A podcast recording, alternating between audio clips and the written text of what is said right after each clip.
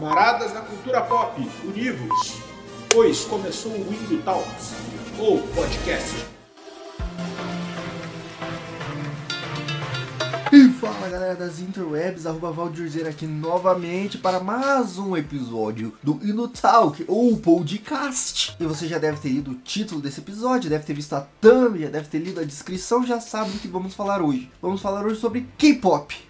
O que é, para que serve e como faz. Tudo isso e muito mais. Vamos falar sobre história das Coreias, em que momento surge o K-pop, por que surge o K-pop, como ele é usado como uma arma de soft power para a Coreia do Sul e se de alguma maneira ou de outra ele pode ser um instrumento para reunificação das Coreias. Mas tô adiantando o papo aqui, só vou explicar para a galera aí que tá acostumada, as três pessoas que acompanham assiduamente esse podcast estão acostumados com um formatinho aí que eu faço sem intro, chamo um, um, convidado, né? É, dessa vez a gente teve que fazer um formato um pouco diferente, até legal pra gente testar outros formatos aí, ver como é que fica, se vocês gostam e tal. No primeiro momento eu trouxe um convidado aqui especial que vocês já vão conhecer para falar sobre a história das Coreias, né? Ou da Coreia, ou da Península Coreana. Vocês vão entender certinho tudo isso nesse primeiro bloco, onde a gente fala da história da Coreia, desde lá do colonialismo japonês japonês, passando pela Segunda Guerra Mundial, até chegar na divisão que a gente conhece hoje. E aí no segundo momento eu trago outra pessoa especialíssima também, que manja muito para falar especificamente sobre K-pop, quais as raízes desse movimento, como que se é transformado em ferramenta de soft power pela Coreia do Sul e aí a gente fala um pouco sobre K-pop, reunificação, é isso que a gente vai debater então nessa estruturinha. Mas antes de seguir, não posso deixar de dar os meus recados clássicos. Você que acompanha e gosta da gente aqui, você pode ajudar a gente a continuar produzindo. Como que você pode fazer isso? Em primeiro lugar, você pode conferir os nossos conteúdos gratuitos da internet, tá? Em todos os lugares. Em primeiro lugar, você entra no www.indotalks.com.br. Lá você tem artigos de opinião, resenhas críticas, tem listas, quizzes, um monte de coisa em formato de texto. E também algum conteúdo interativo, como lista, quizzes, enfim. Site maneiríssimo feito pelo núcleo de tecnologia do MTST. Ah, você pode conferir também todos os nossos conteúdos nas redes sociais no arroba Indotalks. Encontra a gente lá no Facebook, no Twitter, no Instagram, no TikTok TikTok, todas as redes sociais estamos lá, é de graça, você pode seguir e curtir nosso conteúdo por lá. Estamos também no Spotify, né, no Google Podcast, no Deezer, no Apple Podcast, iTunes, onde você escuta podcast, estamos lá também. Então já segue a gente, já baixa todos os episódios para ir ouvindo, já compartilha o link com os amigos e tudo mais. Falando em podcast, você pode ouvir gratuitamente pela Orelo, orelo.cc Indotalks. É de graça também, você baixa o aplicativo da Orelo no seu celular, procura Indotalks lá, ouve os episódios por lá, porque eles dão um troquinho cada vez que você escuta, dá play, reproduz, dá um stream no Indotalks por lá. E se você tá no YouTube, né, claro, like, joinha, compartilha, curte, comenta e claro, se inscreve no canal para ajudar a gente aí a bater a meta de inscritos no canal. Essas são as formas gratuitas de se ajudar, na faixola, na faixa. Tem também as formas que você pode ajudar a gente financeiramente. apoia.se barra Indotalks é a nossa campanha de financiamento coletivo. Qualquer valor que você puder contribuir já ajuda bastante, tá? Ah, eu quero contribuir, mas não posso fazer um apoio recorrente no Apoia-se? Manda um Pix. O Pix é contato@indotalks .com.br. Tá lá, faz seu Pix, manda o um picão pra nós que nós vai gostar. E pode procurar a gente no PicPay também, arroba Talks, se quiser fazer um Pix, uma transferência lá no PicPay, colabora com nós. Beleza? Agora sem mais delongas, tá? Dados, recados, vamos pro papo, pro episódio. Então, roda aí o primeiro bloco, editor, solta essa vinheta e manda ver. Música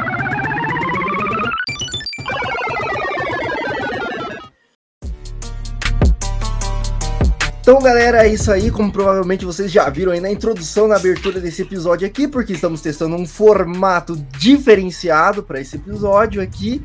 Vamos falar sobre K-pop, Coreia, vamos falar sobre K-pop política, K-pop soft power. Mas antes, antes a gente precisa conceitualizar algumas coisas, né? Balizar o nosso conhecimento aí. Muita gente falando besteira sobre Coreia na internet, tem demais, tá lotado. Por isso eu trouxe aqui um convidado especialíssimo para falar sobre Coreia, uma pessoa gabaritada para falar, né? Não sou eu que vou falar, obviamente, né? Não sou eu, não, não teria esse gabarito todo para falar. Então eu trouxe aqui professor Fernando Pureza e vou abrir o espaço então então para ele se apresentar para nossa audiência. Bem-vindo aí, professor, e dê o seu recado. Valeu, Valdir. É, bom, então deixa eu me apresentar primeiro, né? Meu nome é Fernando Pureza, sou professor de História do Oriente Contemporâneo na Universidade Federal da Paraíba. Bom, vamos, vamos, vamos falar um pouquinho sobre história aí, né? Vamos, vamos puxar um pouco a história da. Vou, vou falar da, da história da Coreia, né? Como a península e tal, né? Mas a gente tem as duas Coreias aí, cada uma com uma história, cada uma com uma particularidade que a gente vai tocar aí também nessa, nessa conversa. Isso aí, massa demais, né? O professor aqui também é um pesquisador, né? Já produz bastante coisa aí, né? Tem livro publicado, né, professor? Fiquei sabendo. Aí, é, tá para sair aí, tá, tá em pré-venda já. Quem quiser aí, ó, História da Ásia pela editora Contexto. Isso aí. Chega... aqui. Boa, dá seu recado aí, cara. Isso aí. Porque é isso, né? Como eu falei, né? Tem bastante coisa na internet aí, bastante besteira hum. também, né? É, não, e, e, Coreia, as duas Coreias, né? Mas uh, principalmente talvez a Coreia do Norte, ela tem, a gente tem muito pouco acesso a, a livro, a, a documento, e daí a gente tem visões muito, muito estereotipadas, assim, muito preconceituosas, que, enfim, infelizmente são as que circulam mais rápido na internet, né? Então, tentar desmobilizar um pouco alguns preconceitos acaba sendo a tarefa do, dos professores aí. Né? E que tarefa ingrata, hein? Tarefa inglória aí, hein? Difícil pra caramba fazer isso aí, mas seguimos na labuta, né? É isso aí. Mas... mas é isso então, né? O professor falou das Coreias, né? Aí, da Coreia do Norte, especificamente, que tem muito preconceito, e em contrapartida, você tem aí todo um soft power sul-coreano, né? Tentando vender a Coreia do Sul como um país legal, jovem, descolado, né? Mas se for ver, também tem um passado bem cabuloso, né? Aí, né? A história da Coreia do Sul, né? Talvez a minha mania de historiador vá fazer com que eu volte muito para trás, mas a história da Coreia do Sul, das duas Coreias, né? Esse arranjo de pegar esse país que é muito pequeno e dividir ele em dois países, né? Esse foi um arranjo que ele se deu depois de uma guerra muito violenta, que foi a Guerra das Coreias, ou a Guerra da Coreia, de 1950 a 1953. Mas por que, que estoura essa guerra, né? Por que, que resolve separar um país tão pequeno? Os dois povos falam a mesma língua, né? os dois lados são coreanos, então você pensa, porra, por que dividir, né? Bom, daí o motivo talvez seja para a gente voltar, né, o contexto da Guerra Fria e antes de voltar para a Guerra Fria, vou voltar mais para trás ainda, de quando a Coreia se tornou uma colônia do Japão. Isso ocorre é, é, é um longo processo. Né? Em 1876, primeira vez o Japão chega lá na Coreia. A Coreia, então, na época, era um reino ligado à China, né? Elas são próximas mesmo, né? Um reino meio feudal, subserviente à China. Inclusive, me Japão... perdoe aí, professor. Oi, claro. É, para entender um pouco também dessa questão da China e, e da, da, Coreia, né? Porque, veja, a Península Coreana uh, sempre esteve lá no, no, no, espaço dela, né? Mas certo. qual é essa relação assim, entre, entre a China e, e, aí vem a tomada do Japão, né, nesse processo aí que o professor claro, fala. Claro, não, vamos lá, então, assim, ó, é, é, a Coreia é, é, uma península, de fato, né, a península coreana, e ela fica grudadinha. Pra gente, hoje, é China, mas em dado momento era considerada Manchúria, que é uma região do norte da China, e a Coreia também manteve com isso uma relação muito curiosa com a China. Havia uma proximidade política, uma proximidade geográfica, mas ela manteve certa autonomia cultural, política, tinha sua própria monarquia. O que, acontece no século XVIII, XIX? Bom, aquela partezinha ali da, da China que fazia fronteira com a Coreia, a Manchúria, ela vai se tornar ali por volta de 1664, eles vão se tornar os novos imperadores da China, que é a dinastia Qing, que a gente chama. E essa dinastia vai começar um processo de se aproximar também da Coreia. Mas entendendo que a Coreia tem um reino próprio, uma cultura própria, eles criam um, um pouco essa ideia da Coreia como um reino vassalo. Que é uma ideia seguinte: a Coreia tem que pagar impostos, pagar tributos para a China, e em troca a China garante uma certa autonomia política para a Coreia, né? garante que a Coreia vai manter seus costumes, garante que não vai deixar ninguém invadir, e pensando principalmente no Japão, que desde o século XVI, tem uma ambição, tinha uma ambição política de invadir a Coreia e se expandir para o continente. O que, que acontece no século XIX? Né? A China, que era então a maior potência do, do mundo, ela passa a ser atacada por potências ocidentais. Então a gente tem a Primeira Guerra do Ópio, em 1839, a gente tem uma Segunda Guerra do Ópio, em 1856, e com tantas guerras, a China vai enfraquecendo, ela não tem condições mais de manter a soberania política dos seus reinos vassalos. E à medida que a China não consegue mais manter a sua própria estrutura territorial nesse momento do século XIX, né, nesse momento de crise, tanto Coreia quanto Vietnã passam a ser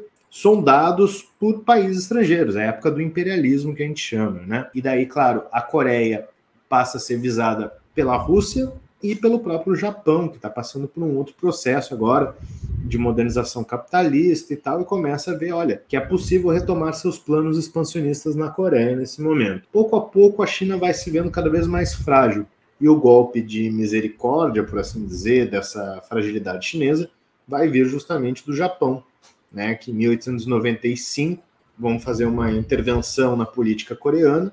Os chineses não vão gostar, vão considerar isso daí uma violação do, da, da relação de reino vassalo entre Coreia e China e vão declarar guerra ao Japão e o Japão vai destruir com a marinha de guerra chinesa e vai deixar a Coreia livre, que não é bem livre. Ela vai entrar na esfera de influência do Japão. E entre 1895 até 1910, até 1905, perdão, né, nesses 10 anos, o Japão vai competir com a Rússia. Bom, tiramos a China da jogada, agora competimos com a Rússia pela Coreia. E daí, em 1905, na Guerra Russo-Japonesa, apesar da Rússia ser muito maior do que o Japão, né, o Japão, como potência capitalista, estava muito mais avançado em certas questões e consegue derrotar os russos. E os russos, sendo derrotados, eles assinam um acordo de paz onde eles garantem que eles não vão mais se meter na Coreia. Em 1905, então, o Japão meio que consolidou sua posição. Mas tem um problema: a Coreia ainda tem uma monarquia, a Coreia ainda tem um sistema político. Então, começa um processo, digamos assim, da, da espionagem japonesa, da diplomacia japonesa de ir limando essa família real coreana, até que morre o, o, último rei, e ao invés de criar um sistema de sucessão, o Japão intervém e transforma a Coreia, na época o reino de Joseon, em parte do Império Japonês. É um golpe de Estado, e a partir desse golpe, o Japão se torna a metrópole da Coreia, né? A Coreia como colônia. Quando o Japão assume o controle colonial da Coreia, de toda a península, né? Do norte até o sul, o Japão começa um processo de tentar japonizar ou niponizar a cultura coreana. Então começa um processo de só ensinar japonês nas escolas, levar famílias japonesas para se instalarem na Coreia. É um processo de niponização que vai chegar a, ao limite da proibição da língua coreana e a difusão da língua japonesa e da própria religião japonesa, né, do shintoísmo. Mas é um processo de domínio muito curioso, porque a Coreia é, ela é uma península e ainda que ela fosse rica em uma série de matérias-primas, minerais principalmente, ela não era tão fundamental para a economia japonesa, que era uma economia desse início do século XX, que era uma economia capitalista crescente, industrial e tudo mais. A tomada da Coreia é o pé do Japão na Ásia continental. Então há esse entendimento. Se o Japão agora com esse pé na Coreia, ele pode mirar na China, que é muito maior do que o Japão, né, que os japoneses já derrotaram uma vez numa guerra e que agora eles podem de repente fazer mais. Durante a Primeira Guerra Mundial, o Japão vem inclusive com uma proposta inusitada, né? Eles se colocam na condição de protetores da China. Por quê? Porque a China já tinha sido dividida por várias potências imperialistas e na Primeira Guerra Mundial essas potências estão lutando umas com as outras. Quem tinha colônia eram os alemães, mas as colônias dos alemães ninguém sabia o que ia acontecer com elas. O Japão já saltou na frente e falou: deixa pra gente. E as representações da Inglaterra e da França no Tratado de Versalhes, os vencedores na Europa, eles negam as pretensões japonesas, dizendo que países não europeus não devem ter colônias. Então é um caso de anticolonialismo racista. É, um dos... é xenófoba pra caramba também, né? Total, é total. Xenofóbica. Total. É, vocês não podem ter, só, vocês não são é, europeus, vocês não são brancos, né? Os europeus, exatamente, né? Isso, claro, isso vai gerando um ressentimento muito grande entre os japoneses, e ao mesmo tempo, claro, a Coreia, né, tem, vai formando movimentos de independência, movimentos de ruptura, muitos coreanos exilados, tanto na Rússia, quanto na China, quanto às vezes até no Japão, começam a, a, exigir né, a independência, vai, vai, vai criando um caldo para formar um movimento de independência, mas que o Japão vai reprimir muito duramente, né, em 1919 também. E, claro, né, essa repressão vai ser levada mais a, a, cabo ali nos anos 30, porque daí, claro, a política japonesa vai se tornar cada vez mais militarista, mais agressiva. Mas eu falei, né? O Japão era, o Japão entendia a Coreia como um, um trampolim para chegar nessa Ásia continental. Depois da crise de 29, né, o Japão passa a mirar na China como, enfim, aquela coisa, né? Vou fazer guerra porque guerra é muito bom para tirar a economia capitalista da crise Primeiramente, o Japão agride, na verdade, justamente a região da Manchúria. Nessa época, a China estava uma intensa fragmentação política e o Japão vai lá e, numa rápida expansão militar, um corpo expedicionário vai lá e pá! Em 1931, os caras anexam a Manchúria. Então, a Manchúria e a Coreia vão fazendo parte do, do, do, território japonês. E a política é a mesma: tornar a Manchúria um espaço niponizado. Bom, daí esse movimento todo que o Japão está fazendo, o Japão é a potência da Ásia. E ele vai tensionando e pressionando a China a ceder mais território. E chega efetivamente, né, antes mesmo da Segunda Guerra estourar, o Japão né, invade a China de vez. Assim, daí, bom, agora a gente vai para tudo ou nada. O que talvez os japoneses não esperavam, né? Ou enfim, não sei como é que eles entendiam propriamente esse movimento, mas é que a China conseguiu empreender uma resistência e aí grupos políticos, como por exemplo o Partido Comunista Chinês, que já é veterano em, em guerrilha rural, aí tem o seu momento de brilhar e de gerar resistência e tudo mais. Voltando para a Coreia, né, o caso é que a Coreia passa a se tornar, digamos, quase como uma ponte direta para essa invasão uh, da China porque, enfim, ela, ela se torna estratégica, super central, na verdade. Há um movimento muito intenso de industrialização desse norte da Coreia, de levar famílias inteiras coreanas para o Japão para servirem de mão de obra quase escrava, muitas vezes. Há um entendimento japonês de que a, a Coreia é parte fundamental do esforço de guerra. Então, quando o, o, Japão chega ali a guerra na Europa, né, em 1939, o Japão já tinha um acordo diplomático que vira uma aliança militar depois com a Alemanha nazista, que é o chamado Pacto Anticomunista. E aí o Japão aproveita esse momento para atacar as colônias dos ingleses, dos franceses e dos holandeses na Ásia. A Indochina, né, o Vietnã, o Laos, o Camboja, a Indonésia, as Índias Orientais holandesas e tal, e os vastos territórios dos ingleses. Malásia, Singapura, Hong Kong, tomar tudo que fosse possível, né? Aproveitar esse momento da guerra. E tem um problema, porque o Japão passa a se tornar rico em borracha, rico em tungstênio, rico em uma série de metais, carvão, ferro, está conquistando tudo, né?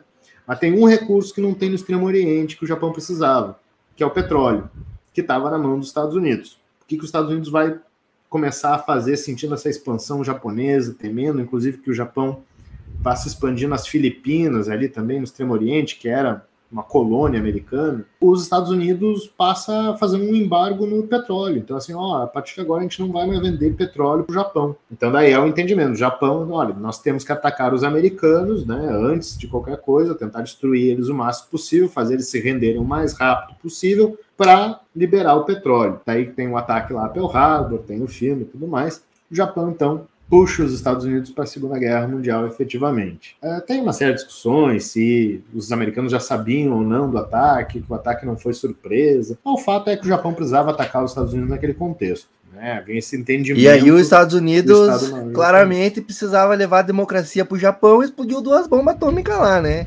Então, é, a gente chega aí nesse ponto, que é, é que é a, o ponto trágico, né? O regime japonês, a gente está falando de um regime que é, enfim, se não é fascista, e tem muita gente que discute isso, mas ele tem é. clara é. simpatia com o fascismo nesse momento. Se não é, se não é parece muito, né?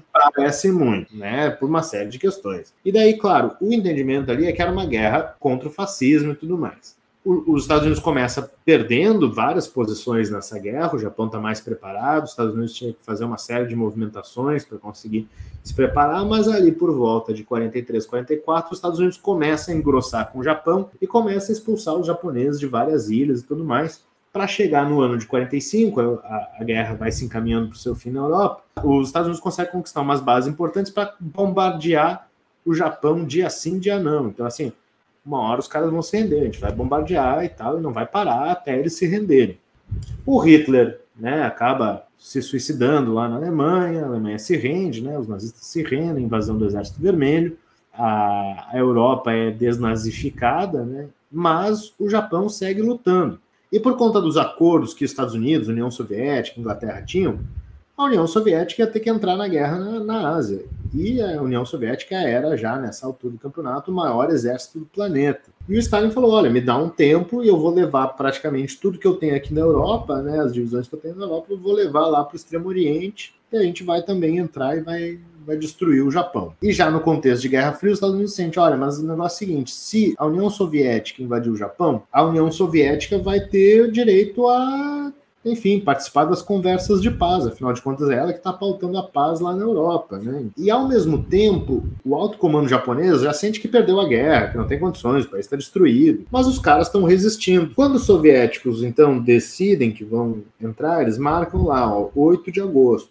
No dia 6 de agosto, antes de qualquer coisa, o governo americano dá o sinal verde lá para os Estados Unidos testar a primeira bomba atômica em Hiroshima. Uma tragédia, uma catástrofe. É uma bomba uh, numa zona civil. Foi um teste, foi para impactar, foi para causar horror mesmo, né, dentro dessa política terrível das guerras. Mas o Japão não se rende. No dia 8 de agosto, né, dia 6 a bomba, dia 8 de agosto, a União Soviética declara guerra ao Japão. Os Estados Unidos falam: ah, quer saber? Os caras não falaram nada, vamos mandar a segunda. E manda a segunda para Nagasaki. Né? Morre mais, enfim, milhares de pessoas, é tão trágico quanto a primeira, ainda que as cifras sejam menores. E aí sim o alto comando japonês fala em rendição e começa um processo de negociar a rendição que é muito nessa linha. Olha, nós queremos nos render para os americanos. Para os soviéticos, não. Só que é muito doido, porque daí os soviéticos não entraram na guerra diretamente no Japão, mas as posições soviéticas lá na Manchúria, na Coreia, os caras arrebentam com as linhas japonesas e rapidamente eles já estão marchando em direção à Coreia. E com um detalhe interessante: um dos caras do Exército Vermelho é justamente um major coreano, que é um cara chamado Kim Il-sung que vai ser o primeiro presidente da Coreia do Norte. Ele é um major coreano no exílio, viveu na China, viveu na Rússia, né, na União Soviética, tem treinamento militar e tal. Então ele passa a ser preparado mais ou menos como uma espécie, ó, você vai ser o cara do Exército Vermelho nesse processo de destruir com a, a, a, resistência japonesa, com o que restar da resistência japonesa na Coreia. E ele vai fazer isso com apoio soviético e tal, tranquilaço. Chega 45 é isso. O Japão, na verdade, perdeu a guerra, tem algumas posições ali e aqui, e os Estados Unidos entendem que a Coreia não é tão central nesse momento. O problema é fazer o Japão se render de vez. Então começa uma política assim meio de vamos financiar umas organizações anticomunistas na Coreia, mas não vamos se meter na jogada. A Coreia nem é tão importante assim, a gente está dividindo o mundo todo, a Coreia está em segundo plano. A Coreia se divide praticamente em três grupos, então logo o Japão é derrotado tem esse exército, digamos assim, o exército popular coreano, né, que vai se formar, que é ligado ao Kim Il-sung, que vai estar no norte. Tem um coreano exilado chamado Syngman Rhee, que é exilado nos Estados Unidos, que vai ser o cara que vai fazer a ponte da, dos financiamentos americanos aos grupos lá né, no sul da Coreia, vai viajar para a Coreia tão logo o Japão seja derrotado, e uma política, digamos assim, um, um, um sistema político que os próprios coreanos já estão construindo, que são comitês democráticos anti-japoneses. São três posições, uma mais pró-soviética, uma mais pró-americana e uma que é coreana mesmo, dos próprios coreanos se organizando que é cheia de contradições, porque às vezes ela era mais próxima dos socialistas, às vezes ela era mais próxima dos capitalistas. Mas é isso, esse era o contexto de 45. Mas apesar dessas três diferenças, né, desses três grupos diferentes, ainda se entendia que a Coreia era tudo a mesma coisa. Todo mundo é coreano. Era tipo três três forças diferentes tentando, tipo, a hegemonia política ali, né, para de fato cravar essa libertação, assim, da península do Japão, Isso. de fato, né? Porque, claro, o Japão foi derrotado, as tropas japonesas saíram, mas, assim, ninguém consegue definir nesse momento o que, que vai ser da Coreia. Nessa luta por hegemonia, como você bem colocou, alguém precisa assumir esse papel, né? Então eles disputam efetivamente, politicamente, o controle da península, né? Nem o controle do Estado, porque nem Estado tem mais. Os japoneses foram embora, foram embora com tudo. Ali por volta de 46, 47, o Sigmund Rhee, ele chega e ele consegue convencer uh, os americanos de que no norte a coisa está degringolando, de que não há mais capitalistas no norte. E, de fato, o exército popular coreano no norte está fazendo reforma agrária falando para os capitalistas: se vocês ficam, vocês vão morrer. Então, assim, vocês precisam ceder a terra, vocês precisam dividir a terra. Então, o Sigmund Rhee fala: olha, uh, se essa política do norte continuar, a Coreia rapidamente vai virar socialista. Né? Então, precisa ter uma frente ofensiva militar para conter esses avanços, né? E os comitês nesse momento eles estão também cada vez mais inclinados ao socialismo, porque pelo menos um ponto em comum tem, é um forte sentimento anti-japonês, que o Sigmund Rhee até entende, mas ao mesmo tempo o que ele está preconizando na Coreia do Sul é que ok, o Japão foi terrível e tal, mas se os capitalistas coreanos forem mortos, se os capitalistas coreanos forem executados, a, a Coreia vai virar socialista. Então, assim, isso é mais inaceitável para ele do que os, o, a presença japonesa. Então, por isso, ele vai fazendo esses acordos com os Estados Unidos. O Sigmund Rhee começa a assumir essa posição e ele resolve fazer, então, uma eleição que é uma grande fantasia. Assim, ah, eleição para ver quem vai ser o presidente da Coreia. Não tem constituição, não tem nada, não tem sistema eleitoral. E, surpresa, ele ganha com 99% dos votos válidos, né? Então, ele ganha. É, ele faz uma eleição para decidir quem vai e surpreendentemente ele ganha. Exatamente. Por conta disso, né, o, o, o Kim Il-sung no norte fala, não, então vamos fazer uma eleição também e o Kim Il-sung também ganha a eleição dele. Olha, é, você pode, eu posso também, né? Você ganhou, eu ganhei. É, então, ó, os dois lados agora são presidentes. Mas os dois estão reivindicando, isso é interessante ali de 48, que os dois estão reivindicando que eles são presidentes da Coreia, né? Ninguém tá pensando na divisão ainda, né? O ponto crítico vai ser ali no, no final ali de 48 e tal, quando a tropas americanas chegarem na Coreia para apaziguar as tensões. E aí os americanos ganham carta branca do governo do Syngman Rhee para matar os comunistas que estão no sul. Desse processo começou, claro, um cenário de impasse militar que chegou efetivamente à declaração de guerra do Exército Popular Coreano para libertar o sul das mãos dos Estados Unidos. Daí começa a Guerra da Coreia em 1950. O norte começa arrasador, enfim, os Estados Unidos não estava propriamente preparado para aquele momento, ele estava uh, ainda com muitas tropas mobilizadas no Japão e tudo mais. Sente que a Coreia do Sul não tem a menor condição, efetivamente, de criar um exército do zero, né? Então precisa armar os caras e tudo mais. E os Estados Unidos começam uma campanha muito curiosa nesse processo, porque é tipo, enquanto eles estão perdendo terreno na Coreia, eles estão então buscando saídas militares. E uma saída militar é retomar oficiais japoneses que lutaram na Coreia, que, enfim, lutaram do lado oposto, né, na Coreia, que eram inimigos, mas que agora eles vão ser os aliados. Então, vai uma força japonesa lá para lutar na Coreia, lutar isso do é lado é muito louco, isso, é. isso me fode muito, cara, porque é a mesma coisa que aconteceu com os nazistas, né? Tipo, na Segunda é. Guerra Mundial, né? Os Estados Unidos, ah, porque nós vamos acabar com esses caras, nós vamos matar eles. Daqui a pouco a CIA contrata um monte de oficial nazista, de, de uhum. médico nazista, de cientista nazista, né? Para trabalhar Isso. ali nos Estados Unidos. Na Coreia, os Estados Unidos também ajudou, querendo ou não, né? A expulsar os, os japoneses ali daquela região. E daí, quando vem o avanço ali dos comunistas pelo norte, eles falam assim: ah, beleza, os caras são fascistas, mas pelo menos são os nossos fascistas, né? Exato. São nossos brother é. aqui, é. tá ligado? E é, há um entendimento muito. assim de que os japoneses, os soldados japoneses, na pior das hipóteses, eles eram anticomunistas. Então, quer dizer, só direcionar esse cara para o ódio anticomunista. E na época, os Estados Unidos, é, a ocupação americana no Japão é, era presidida, governada por um general bastante famoso, que era o general MacArthur, que era um cara que previa, entre outras coisas, uma saída nuclear para o conflito. Porque assim, ó, assim como a gente já usou bomba atômica no Japão, a gente vai usar bomba atômica na Coreia. A coisa foi tão grave, na verdade, das declarações dele, né, de, enfim, jogar bomba atômica e resolver a guerra, que houve uma pressão da Inglaterra para que ele fosse afastado do, do conflito. Porque, claro, qual é o medo dos ingleses? O medo era a União Soviética. Se o cara joga uma bomba atômica na Coreia, e veja, o lado do norte é o lado apoiado pela União Soviética se jogar uma bomba atômica na Coreia, a União Soviética vai avançar sobre as posições europeias. Os caras avançam e engole toda a Europa. Então a Inglaterra foi a primeira a sentir o cutuco nesse sentido, chegar e falar: não, só um pouquinho. Uh, esse maluco, se ele começar uma guerra nuclear aqui no, no Extremo Oriente, a União Soviética destrói a Europa. E quão errado o maluco tem que estar tá para Inglaterra falar que ele estava errado, né, bicho? Exatamente. Daí, claro, ele é demitido. Demitido não, né? Aposentado, não sei o quê. Talvez uma carta seja realmente maluco, mas ele tinha uma visão com uma certa clareza.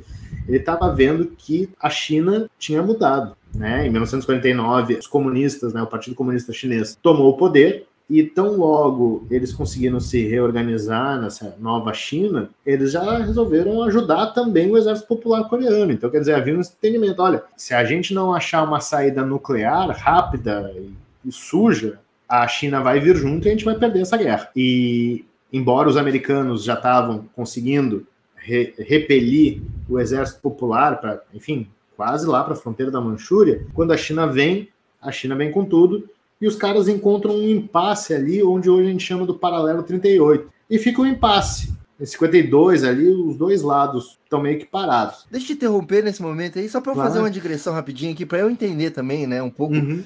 A gente tá nesse momento histórico aí que o professor tá descrevendo, no momento da Guerra Fria, né? Que, uhum. tipo assim, de um lado os Estados Unidos, do outro a, a União Soviética, né? Mas dá pra gente dizer que, que é uma, uma guerra por procuração entre Estados Unidos e União Soviética nesse momento? E, e, e como é que de fato começa essa guerra assim da Coreia até chegar nesse momento do paralelo 38, onde vai ocorrer a divisão do, né, de, de uhum. fato, assim? Não acho, sabe, Valdir, não acho que dá para chamar de guerra por procuração nesse momento, porque é isso. Tem tropas americanas na Coreia. O general MacArthur é um general americano e tal. Tem filme americano sobre a guerra da Coreia, aquela série Nash que tinha um tempo atrás. E os soviéticos também estavam nessa guerra. O entendimento é, claro, é, o Kim Il-sung era coreano e era novo presidente da Coreia e tudo mais, mas ele era também um oficial do, do Exército Vermelho. Não dava nem para chamar de por procuração, porque se fosse talvez as duas potências iam deixar rolar mesmo, mas as potências foram trazidas para a guerra. E é por isso que chega ali nesse ano de 52, quando a China entrou e a China foi criando uma pressão e os Estados Unidos, em dado momento, já vai sentindo que, olha, ok, nós não queremos usar a bomba atômica, mas o que vai acontecer se os chineses derrotarem a gente, né? Os chineses e os coreanos derrotarem a gente. Então, assim, há um, há um impasse diplomático que daí, claro, os dois lados coreanos não estão dispostos a ceder. O Sigma Rhee fala, não, a gente vai lutar até o fim. O Sigma Rhee começa a defender, entre outras coisas, a saída nuclear, de soltar bomba atômica no norte. A Coreia do Norte também fala, não, a gente também não quer paz, a Coreia é um país só, não faz sentido dividir ela, né? Daí é, é muito interessante, não é uma guerra por procuração, mas vai ser uma paz por procuração. Quem vai decretar a paz, quem vai desmilitarizar a, a zona ali do paralelo 38 vai ser Estados Unidos e União Soviética. Eles vão chegar na Convenção de Genebra em 1954. Né? Eles vão aproveitar que em 53 eles conseguem que o lado do norte assine um armistício, né? Que é tipo, ó, cessar fogo. É uma figas. É, tipo, ó, ok, querem um tempo para discutir diplomaticamente? Nós vamos estacionar nossas tropas aqui e vamos ficar esperando. Havia uma confiança no norte de que eles eram, enfim, eles poderiam ficar esperando nesse momento. Enquanto isso, o Sigma Rio no Sul falando, não, vamos lá, vamos expandir, vamos, vamos para cima dos caras, vamos com tudo, não sei o que e tal. E aí é muito doido, porque uh, o movimento que os Estados Unidos e a União Soviética fazem é chegar e, e falar, olha, vocês não querem assinar a paz? E os dois lados falam não. Bom, então foda-se, porque a partir de agora vocês são dois países separados, né? Então, assim, a decisão é feita em Genebra, na, na, na, Suíça, que marca o paralelo 38 como zona desmilitariza, desmilitarizada e do lado vai ter lá a República Popular Democrática da Coreia, e do outro lado vai ter a República da Coreia. Né? A primeira sendo o que a gente conhece hoje como Coreia do Norte, e a segunda como a Coreia do Sul. Mas é muito doido porque isso vai gerar um ressentimento das duas partes. O Sigmund Rhee vai ficar muito ressentido em relação aos Estados Unidos e o, o Kim Il-sung vai ficar muito ressentido em relação à União Soviética. Na Coreia do Norte, ali na, na década de 50 ainda, vai haver um movimento do Kim Il-sung que ele vai excluindo os principais líderes soviéticos do controle do país, do, do, das funções políticas burocráticas. E o Sigmund Rhee, bom, ele vai lá falar contra a traição dos Estados Unidos e tal, e ele vai sofrer um golpe de Estado. E aí vão entrar militares, e a Coreia entra num período de governos militares, ditaduras militares, por assim dizer, que vão ser, claro, muito mais dóceis aos Estados Unidos, mas que vão entender que, ok, a gente não vai declarar, declarar guerra direta à Coreia do Norte, mas vamos manter aqui em estado de tensão, de militarização e não vamos deixar o comunismo se criar dentro do, das fronteiras do nosso país. Então, há Inclusive, um Diga. Esse é o estado atual também, né? Tipo, da, é. da relação ali entre é. os dois países, né? Tipo, eles não vivem em paz propriamente dita, né? Eles ainda estão não. no armistício, né? Mas a guerra, em teoria, ainda tá rolando, né?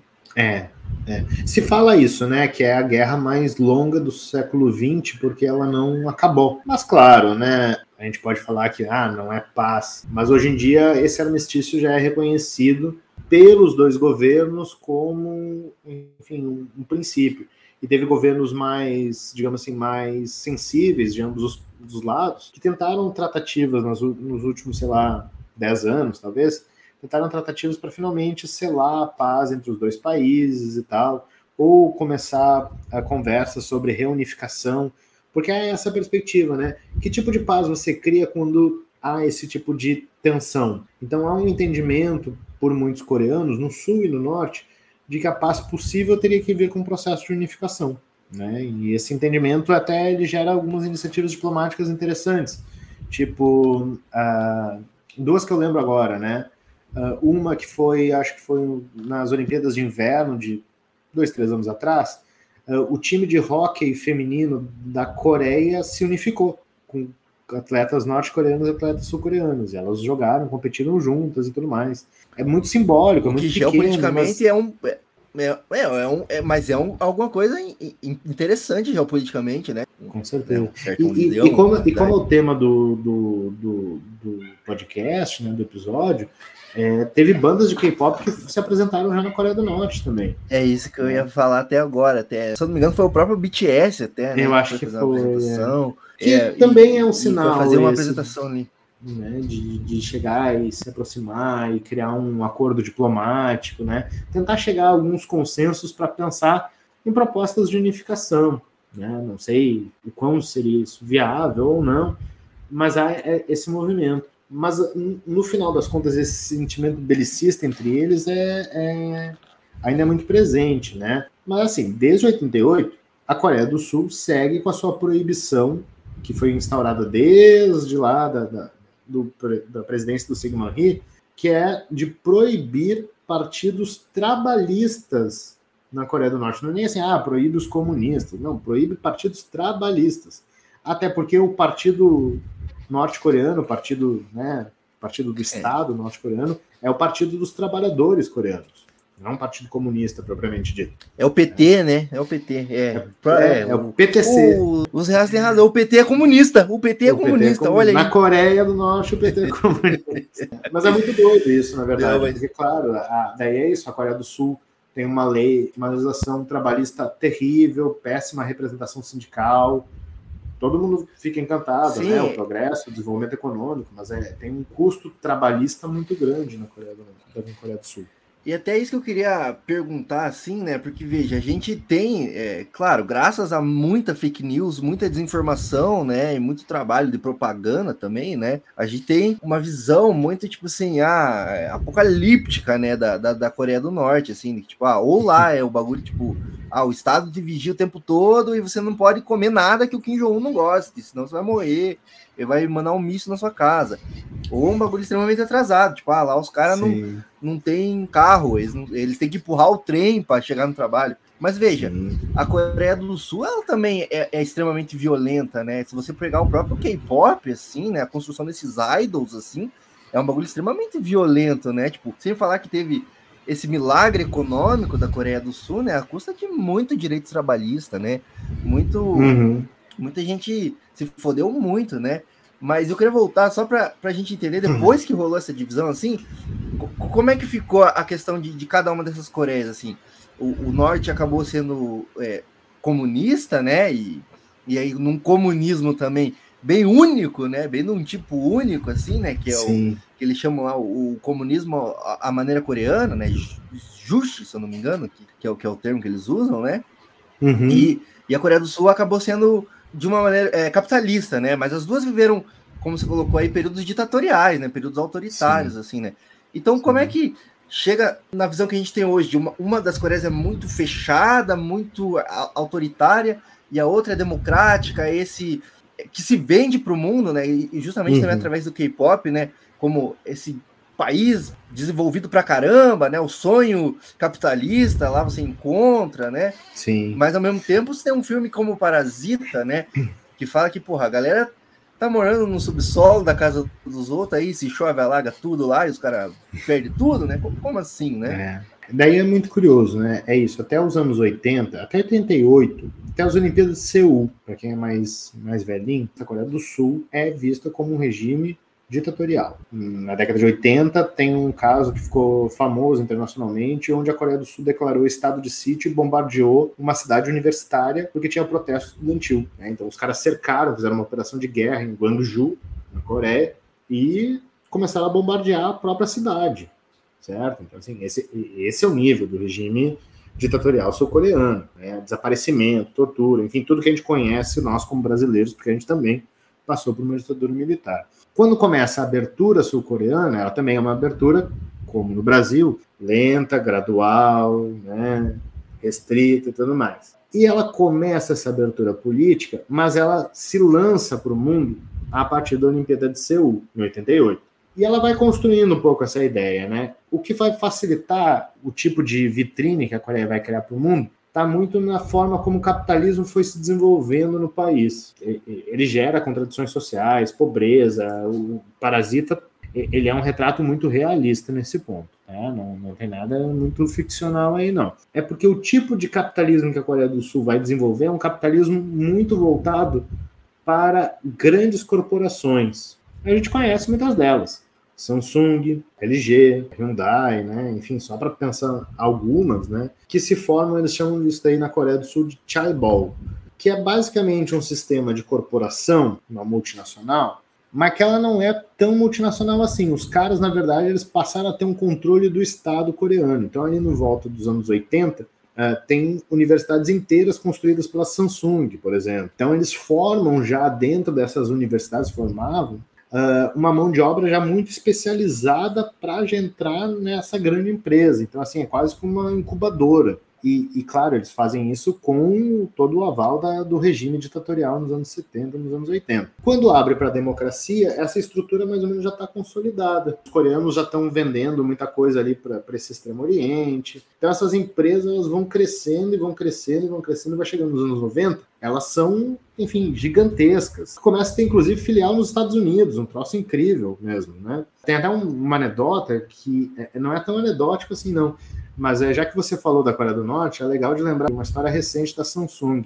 A, a Coreia do Sul tem uma lei muito, muito rígida de herança. Um cara morre, há uma devassa sobre toda a propriedade dele, e a partir daí o Estado define as alíquotas e tudo mais. O presidente da Samsung passou isso não faz muito tempo, faz alguns dois, três anos. Ele passou cinco anos sem ninguém saber se ele estava vivo ou morto. Tudo aquilo que se monta como fake news sobre a Coreia do Norte, ah, não sabemos se o líder está vivo ou morto. O tio do Jong-un foi E a gente morto, acha absurdo. Daqui a pouco o cara aparece ali.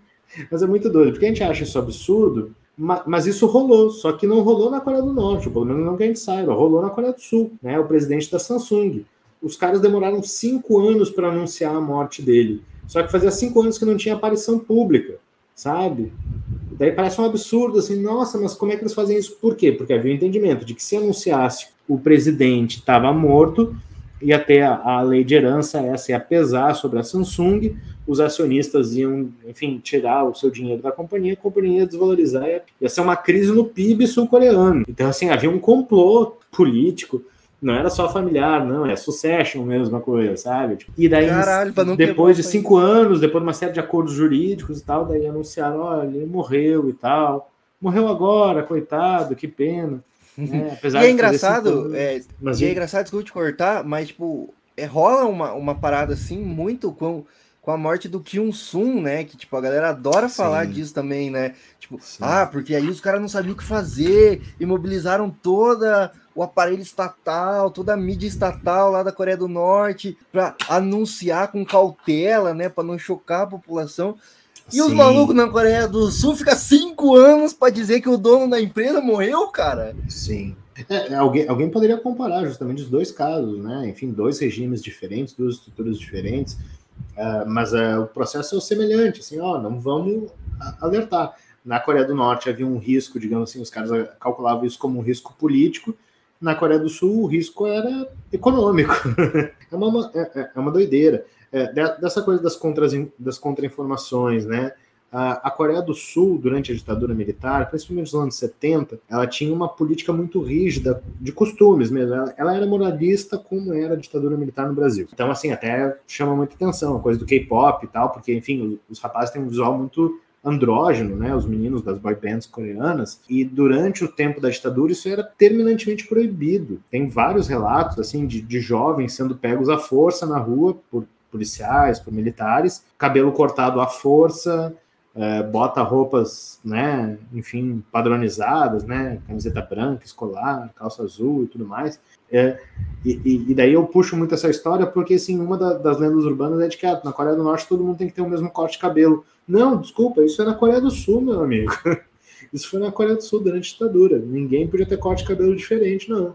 Mas é muito louco mesmo, porque a galera fala da Coreia do Norte e tal, inventa essas histórias mirabolantes, mas sendo que a própria Coreia do Sul, né, tem, tem essas histórias cabulosas, né? E aí, eu ia te perguntar também sobre uhum. como foi essa virada de chave aí da. Você falou, né, que foi uma.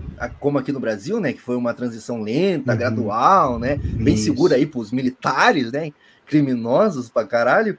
E, mas como é que foi essa virada de chave aí desse capitalismo, assim, da, da Coreia do Sul pro, pro, pro K-pop que a gente tem hoje, nesse soft power gigantesco uhum. aí, né? Porque acho que antes, né? Acho que a pergunta é antes também é se o K-pop é um soft power do, da, da, Coreia, que eu acho que é uma pergunta uhum. meio estúpida, porque realmente é, né? Tipo, não tem como negar. Mas como que foi Sim. essa virada de chave, assim, para pro K-pop ser esse grande carro-chefe, assim, do capitalismo coreano? Eu, eu, eu, não sei, eu não sei te precisar especificamente quando é que foi essa virada. Mas eu, eu diria que o ponto de inflexão é as Olimpíadas de Seul. É a primeira vez que a Coreia do Sul se abre para o mundo. Começa um processo pelo esporte, pela Olimpíada. A Olimpíada ajudou muito nesse processo. E você vai ajudando a construir uma imagem internacional da Coreia do Sul como um país civilizado, democrático, né? respeita os direitos, respeita as minorias e tudo mais. Uh, mas eu diria que talvez tenha sido mais a partir dos anos 2000, que a Coreia entende que, uh, para além da sua expansão capitalista, ela vai entrar em rota de colisão, e a tendência era essa mesmo, né? entrar em rota de colisão com outras potências econômicas da região, é a época dos tigres asiáticos, né? Então, assim, pô, mas qual vai ser o diferencial então da Coreia, né? Como intervir nesse sentido? E os caras começam a investir em, a gente fala do K-pop, né? Mas investem em cinema, investem em né, os doramas, nas novelas e claro na música pop coreana também. Então assim há um entendimento de que a indústria cultural japonesa ela tem que servir a coreana, perdão, ela vai ter que servir para propósitos, digamos, um pouco mais nobres que só o entretenimento dos próprios coreanos.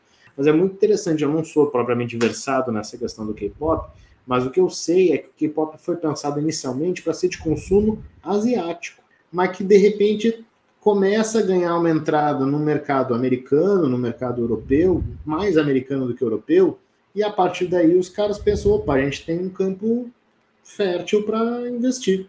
Né? Mas é muito interessante porque é isso, assim, há, há, uma lógica e as pessoas têm muita dificuldade de entender isso, assim, porque a Coreia, ela pode ser vendida como ah, é uma grande potência liberal e tal, mas a política econômica sul-coreana e aí vem desde a da lógica dos chaebol, da ditadura lá, é uma política altamente dirigida pelo Estado. O Estado é um investidor parceiro da Samsung, é um investidor parceiro da Hyundai, e é um investidor parceiro do, da galera do K-pop também. E assim, independente dos governos que assumam, porque pode mudar o governo e tudo mais, mas a diretriz é do Estado. Olha, o Estado entende que produto coreano de exportação é produto que o Estado tem que intervir. O Estado tem um dever de se manter, de manter a indústria nacional competitiva. E isso envolve, inclusive, a indústria cultural. E, enfim, é, é, quebra um pouco certa narrativa liberal que fala, ah, o Estado o Estado é, antagoniza, né? O Estado e o mercado. Bobagem. No caso da Coreia, o Estado age em prol dessa expansão da indústria coreana, né? E as pessoas vão falar assim, ah, a Coreia é liberal, a Coreia do Sul. Olha, não, não, não é liberal politicamente. Acho que é difícil chamar de liberal politicamente. É uma democracia sempre muito questionada, né? Tipo a nossa, em alguma medida. E liberal economicamente também não serve, não, porque é isso, os caras têm uma posição onde o Estado é o, é o definidor da, da estratégia de acumulação capitalista. Né? O Estado que vai dizer onde é que os capitalistas têm que investir, o Estado vai dizer o que, que os capitalistas têm que pesquisar, o Estado vai determinar o que, que os capitalistas têm que prover né, para a população e tudo mais. Né? Isso continua gerando uma sociedade desigual, não tenho a menor dúvida, é capitalismo e tudo mais, né? mas né, tem, tem peculiaridades e que eu acho que na questão do K-pop ajuda a entender muito bem essa presença do Estado. É, uhum. Acho que eu entendi o fio aqui, né? De, de, de dizer que pô, é, esse lance aí do, do, do, Partido Novo, do Zancap, né? De tipo, ah, porque o Estado é malvadão, tipo, nada a ver, porque não existe capitalismo sem Estado, né? Basicamente. É. E a, a Coreia do Sul aí é o exemplo mais claro disso, né? E esse lance aí do também do, do Estado ser muito controlador dentro do, do, do, capitalismo coreano, assim, a gente vê no próprio K-pop também, né? No próprio dorama, né? Nesses K-drama aí, dos temas que são abordados, do comportamento que o idol tem que ter, né? Nada de usar drogas hum. e fazer sexo. Isso é não, é muito doido, né? Eu sei que, por exemplo, no show esse do BTS na Coreia do Norte, os caras cantam uma canção folclórica coreana, né? Com arranjos e tal. Mas é por quê? Porque, enfim, até para a Coreia do Norte não estranhar às vezes as letras e tal, né? Tipo, ah, vamos trabalhar com canções mais da época que éramos todos um só, né? Então tem um lance muito assim. Mas me chama muita atenção isso, assim, há, há um investimento estatal considerável. Você perguntou se era soft power. Sem dúvida, na verdade, né? Porque é isso, tipo, é, foi uma estratégia diplomática, é uma estratégia diplomática hoje. Os caras destinam boa parte do investimento de cultura e esportes para a, promoção dessas bandas, para financiar a, as empresas incubadoras, para promover, enfim, produções cinematográficas, dramáticas. A gente fala do Parasita, né? Mas o Parasita foi financiado na Coreia do Sul. Né? Então os caras entendem que mesmo uma produção que é crítica, ela tem espaço também se ela tiver qualidade e se ela pudesse se tornar um produto de exportação, como Parasita foi, ganhou o Oscar, um troço bombástico, e foi financiado pelo governo sul-coreano também. Né? Então os caras entendem é aquela coisa. Tá, ok, vai fazer a crítica, tá bem, mas a gente vai. A gente quer um troço bem feito para a gente também poder usar isso como produto de exportação para o regime, né? Com certeza. E só para fechar, então, professor, amarrar todo esse papo assim, né? Você já pincelou isso, né? Mas só para a gente amarrar uhum. bem, como tá esse papo assim da unificação da, da, das Coreias e se justamente esse, essa cultura, né? Porque o K-pop, como você colocou, querendo ou não, ele bebe da, da tradição, né? Desse momento onde éramos todos um só, uma só Coreia, né? Se uhum. esse também não pode ser, de repente, um caminho aí para diplomacia, a gente já falou aí do BTS indo visitar a Coreia do Norte, né? Se por que não, né? Esse espaço do K-pop, como é, é, essa ponte de união entre as duas Coreias, né? Hoje em dia, é, teve um problema, né? A Coreia do Sul elegeu algo muito próximo de um Jair Bolsonaro deles agora, que com isso uh, é um cara que está numa retórica mais belicista, mais agressiva com a Coreia do Norte. Depois de alguns anos de tratativas diplomáticas, o cara está de novo tensionando ali na, na região. Né? O, o, o, ponto é que a questão seria justamente assim, que tipo de unificação vai se fazer. A Coreia do Norte, o pessoal fala, ah, a Coreia do Norte é pobre, é atrasada e tal. Pode até ser, eu acho, mas tem um lance. Né? A Coreia do Norte tem um exército considerável, né? tem uma força militar considerável, um poderio bélico aí que não é pouca coisa não. Desde os anos 90, a Coreia do Norte entendeu que o caminho dela para fugir de sanções é ameaçar o uso de armas nucleares. E é uma ameaça. Até hoje ninguém sabe efetivamente se tem ou não, mas a ameaça é suficiente para a Coreia do Norte ter uma carta na mão para negociar uma série de questões. Então, uma, uma abertura que possibilitaria, digamos, uma reunificação das Coreias, teria que se deparar justamente com esse cenário. Olha, a Coreia do Norte vai, vai querer uma unificação na qual o partido, né, o Partido dos Trabalhadores Coreanos, perca poder, que ele seja declarado extinto, como foi na Alemanha, nas Alemanhas, né, que se unificaram, dificilmente. Ele tem poder militar o suficiente para, se não para engrossar contra os Estados Unidos, o suficiente para engrossar com a Coreia do Sul. Então, assim, há uma, há uma tensão colocada aí. Mas há uns pontos interessantes também, onde eles começam a se encontrar. Pô, tem uma discussão que é muito bacana, na verdade, que é muito triste ao mesmo tempo, que é da memória da colonização japonesa. Tem um ponto de inflexão onde a Coreia do Sul uh, se aproxima muito da Coreia do Norte, que é justamente sobre a memória da colonização. Né? Teve toda a questão, por exemplo, das mulheres de conforto. É, os, os, japoneses fizeram isso na, na, Segunda Guerra Mundial, né? Eles alistavam, compravam, sei lá, era sempre, sempre muito nebuloso o tipo de prática, mas assim, sempre por meio de uh, coerção, uh, traziam mulheres para servirem de prostitutas para o, o, os militares japoneses em guerra, né? E na Coreia foram milhares de mulheres, foi o maior contingente, parece, de, de damas de conforto que foram tiradas à força. Né? Mulheres que eram tanto do norte quanto do sul. E o governo japonês se recusou durante muito tempo de sequer reconhecer que fazia essa prática. Né? Até que ali no, no final dos anos 90, início dos 2000, começaram a surgir gravações de mulheres mais velhas, né, coreanas, do sul, pelo menos, né, falando, não, isso existiu, eu sou uma sobrevivente, isso aconteceu mesmo, e a partir desses depoimentos, também mulheres do norte também começaram a depor e tal, então começou a se criar um, um, uma pressão para que o Japão reconhecesse. Então, um dos pontos de inflexão, dos pontos de possível reunificação das Coreias, e acho que talvez seja até um exagero falar disso, mas é justamente das memórias traumáticas compartilhadas, dos dois lados, né, nesse período da, da colonização japonesa. E claro, não, não, não apaga a possibilidade de o K-pop entrar nessa jogada e como soft power começar a possibilitar pelo menos alguns acordos, quem sabe ajudar na assinatura de um eventual tratado de paz e tudo mais. Mas eu acho que os norte-coreanos ainda veem, e não sem razão, o, o K-pop, essa produção cultural sul-coreana, como indústria cultural propaganda, né? Como, enfim, propaganda do regime sul-coreano. Então, assim, vai, vai precisar de um esforço muito grande para transformar isso num gesto de, de unidade das Coreias, né? Efetivamente. Mas esses gestos podem existir. Eu acho que, assim, acabada a Guerra Fria, as possibilidades dessa reunificação aumentaram, né? E uh, as tratativas de paz que eventualmente surgem há uma expectativa muito grande, né, de que elas possam efetivamente se concretizar. Né? Já, já seria um grande avanço nesse contexto. Mas é, você falou do K-pop como propaganda, a galera adora falar de Coreia do Norte, propaganda da Coreia do Norte e tal, mas Exato, o K-pop é, um, é um, pão, um baita panfletão da Coreia do Sul, né, tá ligado? Sem dúvida. E tal, mas, mas eu hum. acho que realmente aí essa parada do, do fim da Guerra Fria aí, afinal, nessa própria divisão aí não, não foi feita por eles, não interessa para nenhum dos lados, né? De fato, assim, né? E era meio que uma parada das potências da Guerra Fria mesmo, né? Tem que ver, né? Tomara que o povo coreano consiga se acertar, né? E se emancipar aí, né? Com as próprias mãos aí, né? Para decidir uhum. um melhor futuro para eles, né? Mas de fato, uhum.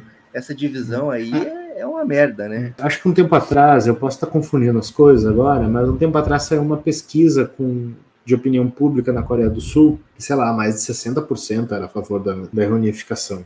Então, apesar de toda a propaganda que existia na Coreia do Sul contra a Coreia do Norte, a maioria da população defendia a reunificação. Né? Então havia esse, há, há espaço para esse sentimento florescer. Mas, professor, é isso, cara. Queria agradecer né, a, sua, a sua participação aqui. É, é, é uma história bem complexa, né? Bem longa também, né, das duas Coreias, assim, remete a vários séculos do passado, para a gente entender o, hoje, né? Enfim, agradecer a participação e deixar aberto de volta aí o espaço para o professor é, dar seus recados aí, é, fazer o seu jabá aí de livro, de, de podcast, de site, de qualquer coisa que o professor quiser fazer o jabá aí, fica à vontade aí. É, valeu, Valdir. É, agradecer pelo convite e tal. Muito bom esse tipo de, de espaço de conversa e tal. E para quem tiver interesse, né, é, volto aí fazer o, marketing aqui. Estou lançando aí o livro História da Ásia pela editora Contexto. É para ser uma obra de divulgação para público amplo, não é para especialista, é para quem quer conhecer mesmo um pouquinho mais da história da Ásia uh, a partir do Brasil, né? Então, enfim, fica o convite aí para conhecerem o livro e mais uma vez agradecer aí pelo convite. Valeu, Valdir. Isso aí, valeu, professor.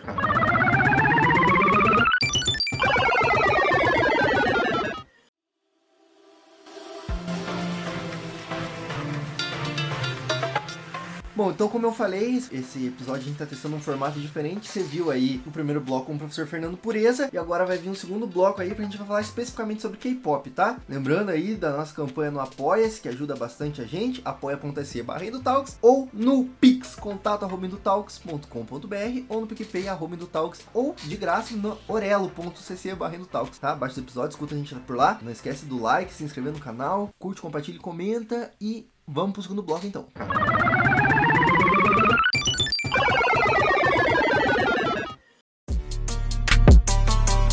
Então vamos lá para um bloco 2 aqui, vamos falar especificamente sobre o K-pop em si. A gente já falou em um primeiro momento bastante sobre a história das Coreias, né, até chegar nessa divisão e tal, de como ela está hoje, né, em que momento a Coreia do Sul abre democraticamente, começa a ser investida, né, de soft power para se mostrar para o mundo. E o K-pop em si, ele é uma dessas ferramentas de soft power, né, da, da Coreia do Sul. Então a gente vai falar sobre isso especificamente. E para falar sobre isso aqui, trouxe uma pessoa especialíssima que sabe bastante desse tema, que não sou eu, né, obviamente, porque eu não sei falar de tema nenhum, só apresenta esse podcast aqui, né?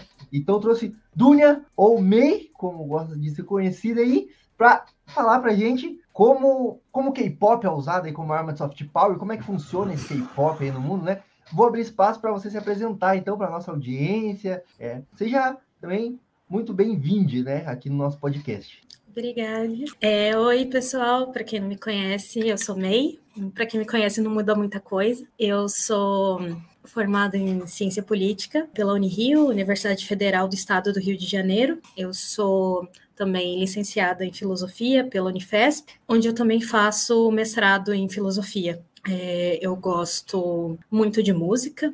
Sempre que. Eu sou de Mato Grosso do Sul, então é, é, bem aquele estereótipo da pessoa esquisitinha, que não tinha muitos amigos. Então eu digo que a música me salvou em muitos momentos que eu me sentia perdida tal. E em 2010 eu conheci o K-pop. Antes eu era só do rock. E, e meu sonho era ser VJ da MTV. E eu sempre gostei de pesquisar música, e nessas eu acabei caindo, uh, procurando gêneros de rock diferente, acabei caindo do K-pop. Então, desde 2010, me inseri nessa cultura. Em 2012, eu fui para a faculdade, que inclusive foi um, algo que mudou muito na, na, minha maneira de ver o mundo, tanto que eu, minha primeira graduação que eu abandonei foi é, letras japonês, porque eu gostaria de estar mais em contato com a cultura asiática. A partir daí, eu, quando eu fui para ciência política, eu falei, eu quero pesquisar a cultura, eu quero ver se eu consigo misturar a política e cultura. Nisso eu conheci a teoria crítica e lá vamos nós. Eu acho que é isso. É importante. Para quem é do K-pop, meus fandoms principais são Super Junior, Sonichi D e B1A4. É, ah, e antes, eu esqueci de comentar essa autora desse livro aqui. Exatamente é isso que eu ia puxar agora.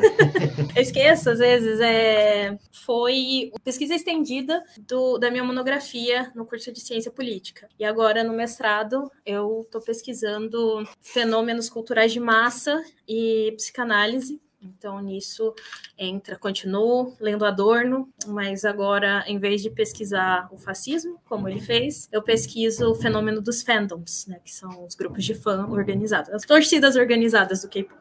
Deu para ver que você manja bastante aí, né? Tanto de política, soft power, o K-pop como arma política também, porque, eu não, não, acaba sendo também, né? Não tem como dizer que não mas também manja de filosofia e sabe tudo sobre K-pop também, né? Confesso para você que eu não manjo polhufas de K-pop. Eu acho muito massa, assim. Conheço BTS, gosto de algumas músicas. Eu era da época que K-pop era. Não era nem o Psy, já era depois do Psy, mas era 2 and 1, eu acho que era. A 2 and 1 é antes. Quer é dizer, antes? assim, o, o Psy já tinha uma carreira consolidada, mas se você fala de Gangnam Style, a, o 21 já tinha uma carreira antes do, hum... do Gangnam Style explodir mundialmente. É, eu gosto muito de 21, inclusive, fiquei triste quando acabou a banda ali, pá, mas realmente não é essa nova leva, né, do K-pop e da garotada de hoje em dia. É outro, eu também não sou muito. quando começaram a ser mais novos que eu, eu falei, opa, eu acho que agora tá estranho. Eu mas sou é boomer isso. do K-pop. É, é, é, acontece. O importante é se assumir, abraçar, né? E, e, vamos lá. Mas então deu pra ver, né, que você manja pra caramba aí de K-pop. Eu, eu queria já entrar já de cara aí, né? Primeiro, só pedir para você fazer uma breve explicação para a galera aí, que Uhum. para a gente balizar o conteúdo, quando você fala em teoria crítica, né? Você citou o Adorno aí, né? Da filosofia aí, explicar para a gente aí, não precisa nem ser muito aprofundado também, né? Só para a gente entender o que, que a gente está falando e qual que é o viés que a gente vai usar aqui, né? Nesse podcast aqui para analisar o K-pop, né? Que é o viés da, da teoria crítica aí, da escola de Frankfurt, né? Isso. Peguei de Então. surpresa, né? Que essa pergunta não estava na pauta.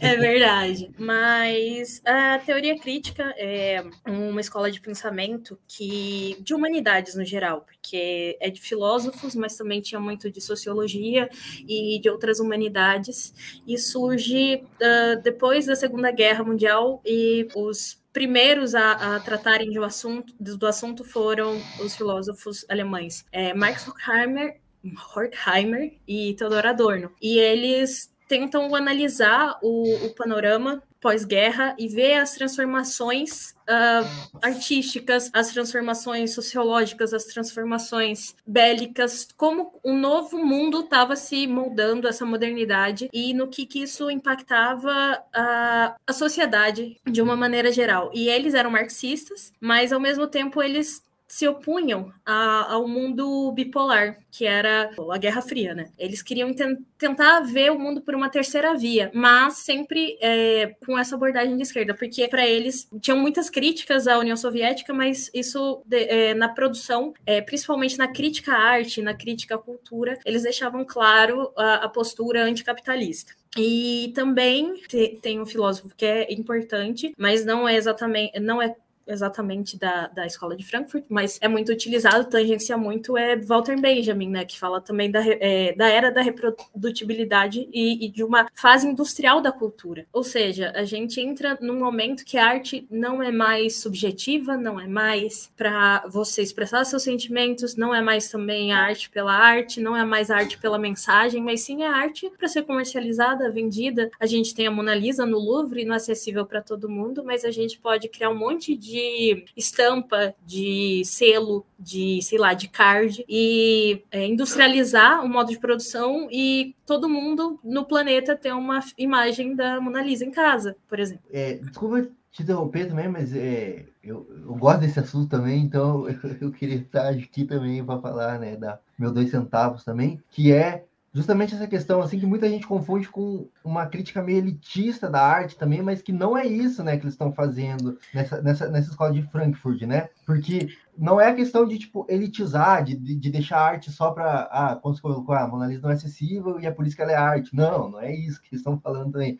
A questão é como essa, essa criação dessa indústria cultural, né, que reproduz, como você colocou, da reprodutibilidade, né? Uma palavra difícil aí, mas como que ele plastifica, deixa tudo meio igual e repetitivo para ser feito em massa mesmo, né? Então, massificar a arte é isso, né? E aí o Benjamin, eu acho que ele vai falar da perda da aura da arte, né? Que é justamente isso que você colocou, né? Quando a arte deixa de ser arte e vira um produto industrial que é tipo caneta, né? Então, vai fazer um monte de caneta igual para vender para maximizar o lucro. Então vai pegar os artistas pop aí, vai fazer um monte de single igual, fazer um monte de CD igual para vender, para ganhar muito dinheiro e foda-se, né? Se é arte, se é bom, se é ruim, né?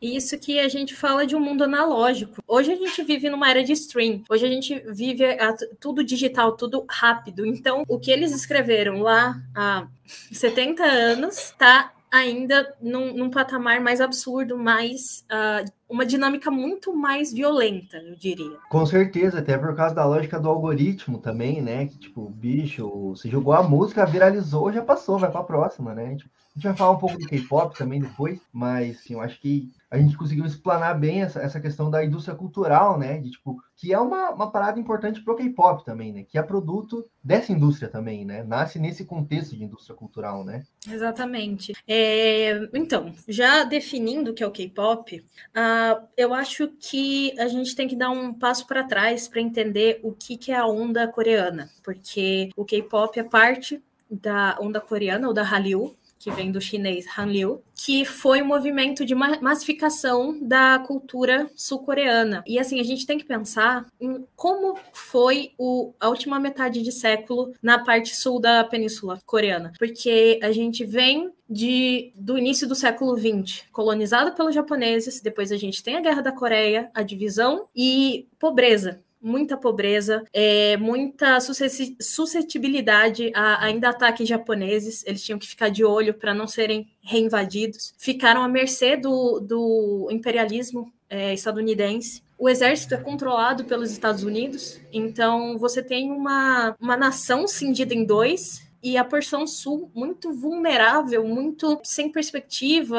Lembrando que na época do Japão foram proibidos de falar sua língua, de usarem seus nomes, sobrenomes.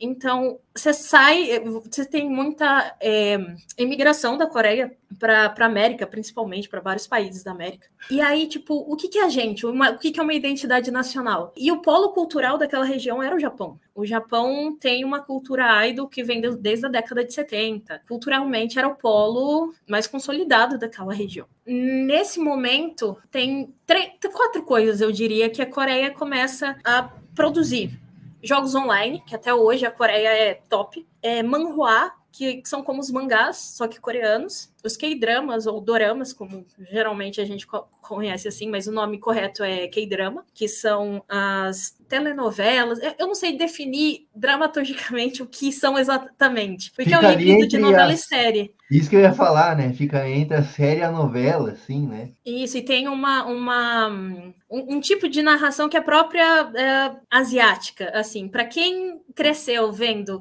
novela da Globo e da Televisa, eu acho que demora um tempo para se acostumar. Então é meu caso, assim, eu conheço muito pouco do, dos K-dramas. Por último, o K-pop, que é a música. E a gente pode definir o, o K-pop, originalmente, o K-pop tem mais de 30 anos, como, como um início, uma contracultura, mas a gente tem ele como 20, 27 anos em fase industrial. É uma música com sonoridade que tem muito do, de elementos artísticos e culturais coreanos, e lá no início tinha muita influência da indústria japonesa, mas também tem na base tinha uh, ritmos como pop, rap, hip hop, R&B, dance, rock clássico e alternativo. Só que não só. A gente, como eu disse, tem 27 anos só nessa fase industrial. Então a gente dizem que a gente já está na quinta é, geração do K-pop. Ao longo dos anos foram experimentando mais coisas. A gente teve uma fase que tudo era muito jazzy, tinha muitos metais na, na melodia. Durante a pandemia a gente ouviu muitos grupos fazendo uma música mais experimental. É, a gente teve co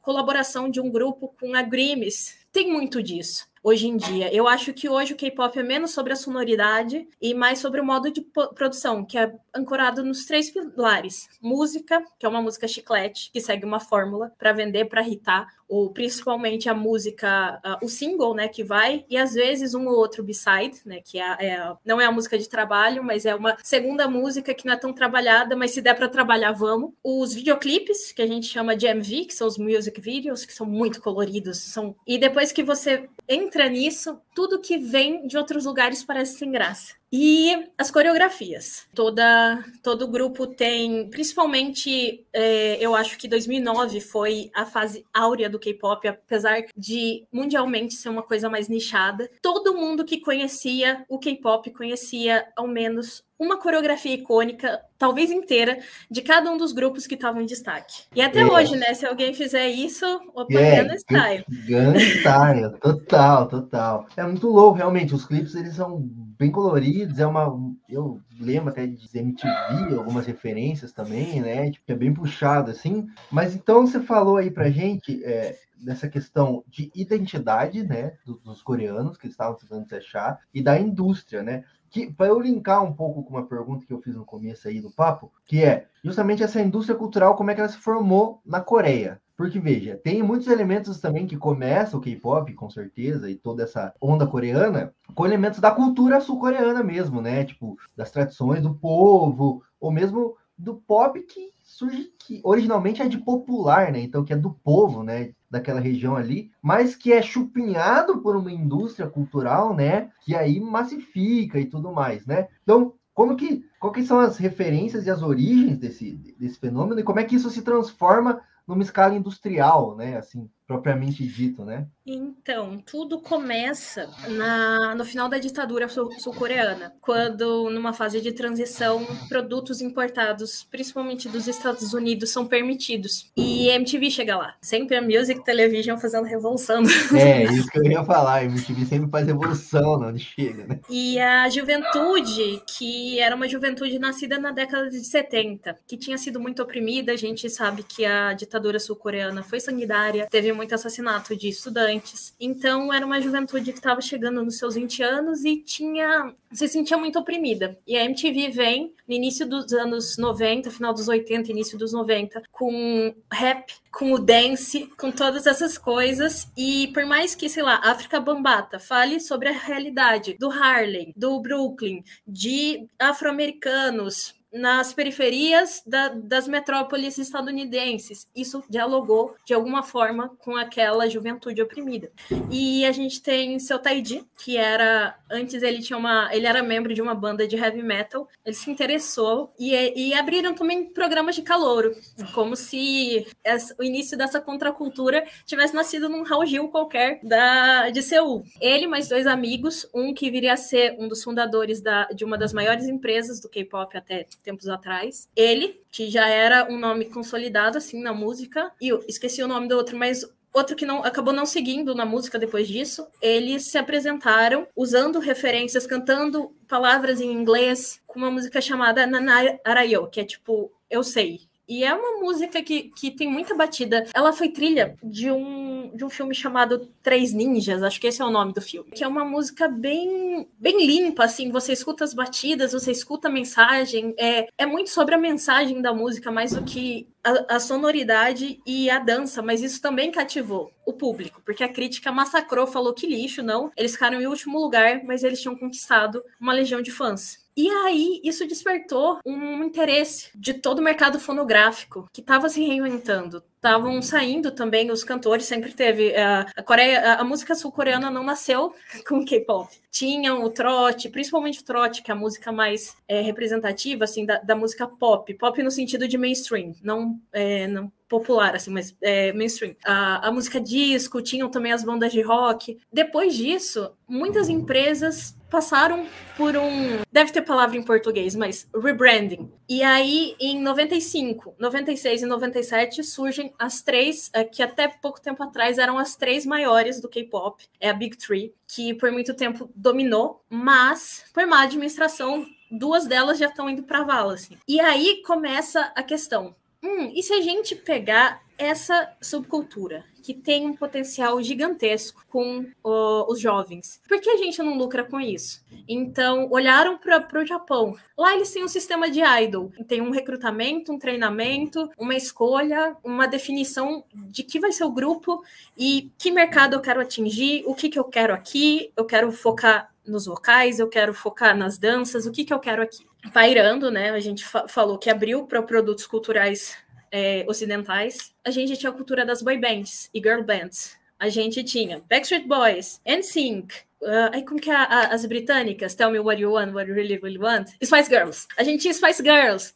Então, é, também tinha o TLC também. Vamos pegar isso e transformar em algo nosso. Vamos colocar algo nosso também. E aí começa a questão industrial. Paralelamente a isso, um dos dramas. O Winter Sonata começou a fazer, foi exportado para o Japão e para o Sudeste Asiático e começou a fazer muito sucesso. Aí eles viram, opa, e se a gente massificar a cultura? Então começa aí toda essa estrutura que é característica do K-pop. Bem interessante isso, né? Porque é o justamente como é que o capitalismo funciona, né? Você pega uma, um movimento ali cultural da galera, das massas, e transforma isso em produto, né? Que e é... era algo totalmente autoral, porque eram eles que se autoproduziam, eram eles que escreviam as letras, se coreografavam, escolhiam as roupas, para já na primeira geração do K-pop tudo ser decidido por stylists, por letristas, por pessoas que fazem arranjo, e, e tudo dentro do comando do, do que o diretor de arte quer para aquele grupo. É muito, e também muito comercial também, né? Não sei se posso usar essa palavra também, né? Mas é tudo para vender mesmo, de fato, né? Mas você falou que isso começou a ser exportado, você citou até a Korean Wave, né? A, a onda coreana aí. Começa primeiro no Japão, no, no, no no Sudeste Asiático, no Sul Asiático. E isso. aí isso é.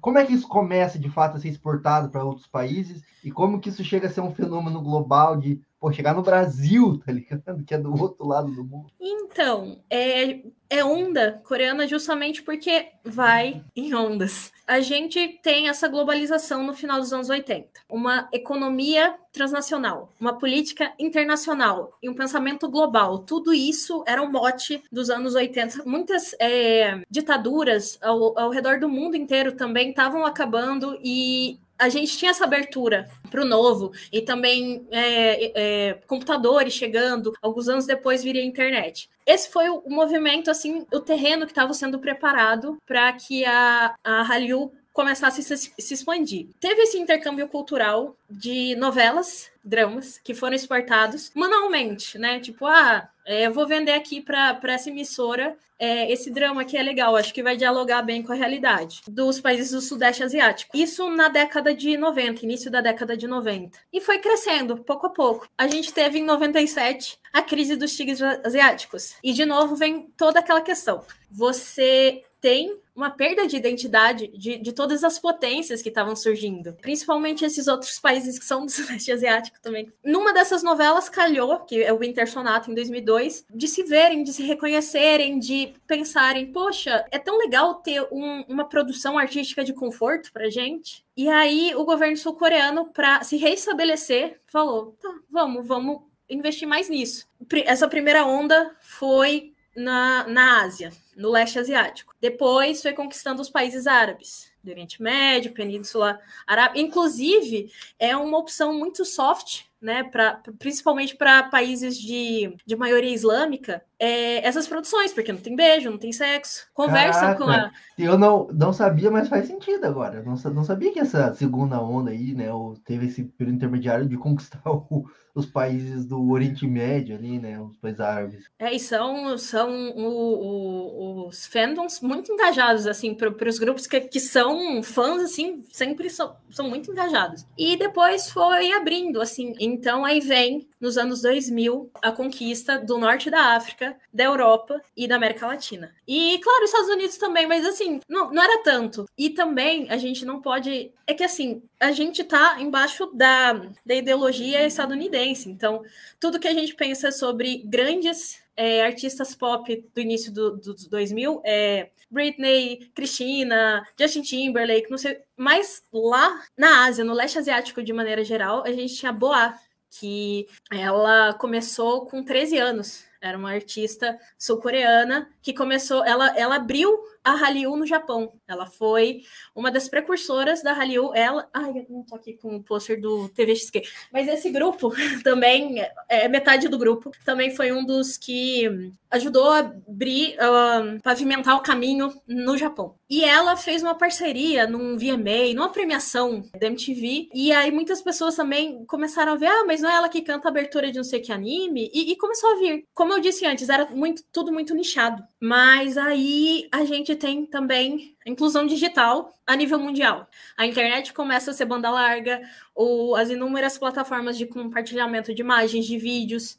Então começaram a se criar fansubs, né, que são é, para legendar programas de variedade, dramas, é, videoclipes. E a gente tem o boom que é 2012, com Gangnam Style. Claro que conquistou pelo cômico. E realmente o Sai, ele tá no K-pop porque K-pop a gente pode colocar ele como um termo guarda-chuva ou como uma coisa mais estrita. Mas ele, na verdade, é um rapper. É outra face da Hallyu. Mas a partir daí, como viram que muitas pessoas acharam graça, não sei o quê, e que as pessoas foram pesquisar, foram pesquisar, começaram a, a conhecer mais e mais, começou um momento de ocidentalização da música é, do K-pop. A partir de 2012, 13 e tal, já se começou um movimento de, de sonoridades mais familiares ao público ocidental. Também é, a gente viu os ídolos sendo notados pelas marcas, e isso já deu um investimento maior. É, acho que também para entrar no mercado norte-americano, que é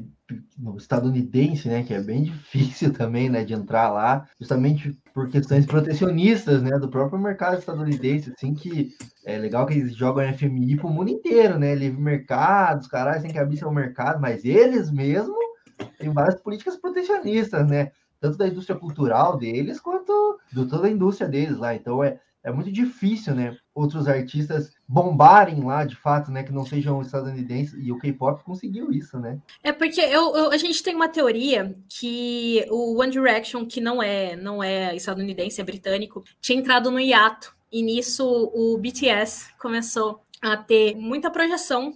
Começaram a viralizar dois anos depois que fizeram sua estreia. Tinha algo diferente neles é, eles pertenciam à nova geração que estava nascendo lá, então já, já tinha essa questão, sempre, o novo sempre vem, né? Então, os meus grupos preferidos, que são da segunda geração, já estavam sendo deixados de lado também, porque muitos estavam indo para o exército. Isso favoreceu muito e eles conquistaram. E, e, foram timidamente, timidamente. Opa, não é tão tímido, estão conquistando, estão varrendo tudo, não sei o quê. Eu sei que você fez uma pergunta sobre soft power que, que eles chegaram ao ponto de, em 2018, 2019, eles fizeram a abertura de um programa da Unesco para jovens. Não é, sei se era da, da ONU ou da Unesco, mas é, é, eles fizeram um discurso. Então, a partir do momento que você cresce tanto, que o seu país te tem como porta-voz dessa onda, que chegou num pico nunca antes visto, que você vai ser os porta-vozes. Inclusive, o, o fandom deles é, é literalmente é, porta-vozes da juventude, alguma coisa assim. ARMY é uma abreviação para isso. E é, eles são bem engajados também, né? Teve todo o rolê ali com o Donald Trump, né? Que os caras boicotaram, esvaziaram o, né, o comício do Trump lá, né? Aproveitando que você falou do BTS, do Soft Power, então perguntar justamente sobre isso, né? Você comentou aí do começo dessas, dessas indústrias é, de K-pop especificamente, né? Mas houve também muito investimento do Estado da Coreia do Sul, né? Do, governamental, assim, muita grana pública, né, vamos colocar assim, do, do, do governo financiando esse movimento cultural, né, para alcançar, talvez, assim, não sei se lá no começo eles soubessem ou pensassem ou almejassem que eu chegar nesse nível que eles chegaram hoje, né, de soft power cultural, assim, mas também houve esse investimento justamente para passar essa imagem, essa imagem da Coreia, né, porque hoje a gente tem uma imagem da Coreia que é tipo, pô, descolada, legal, jovem, né, pop, K-pop, danças e tal, mas tem todo esse passado aí que a gente viu no primeiro bloco e você reforçou agora, né, de ditaduras sangrentas, de autoritarismo dentro do país, assim, como é que o Estado, né, financiou isso para transformar o K-pop num soft power? Porque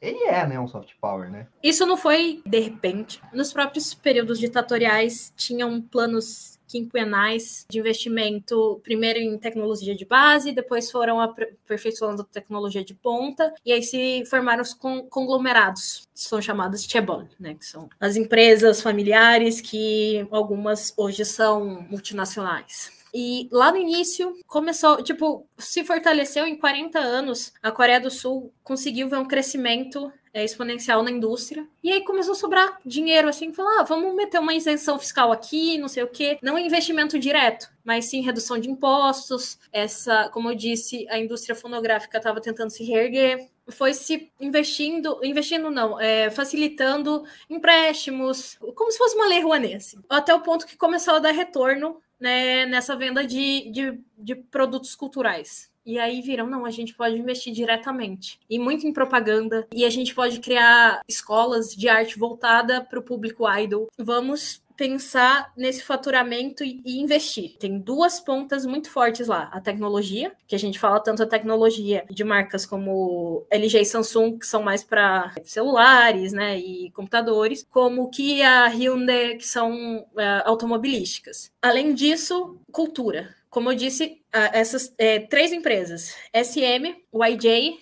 e JYP, começaram a, a produzir grupos de muito sucesso então, fomentou-se também a outros, a, a empresas menores, investiu-se diretamente nessas, nessas empresas, e com o passar do tempo, as fatias são cada vez maiores. É, bem isso, né? Você comentou aí de apoios, de é, primeiro com essas isenções de impostos e depois com é, empréstimos, né, financiamento direto. São formas todas que o governo investe, né? De fato, assim, seja colocando dinheiro ou seja não cobrando imposto, né? seja, não recebendo dinheiro, né? Mas é um investimento estatal, assim, né? Querendo ou não, todo o capitalismo precisa. Nesse momento, o capitalismo da Coreia do Sul aí estava é, engatinhando, vamos dizer assim, né? E aí precisou né? Porque não tem capitalismo sem Estado também, né? tipo, não tem como ser, né? E aí se torna essas gigantes, né? E aí eu queria entrar de fato na, na, na questão de como é essa indústria, assim, atualmente, né? Você comentou aí dos idols, que a menina começou com 13 anos, bicho.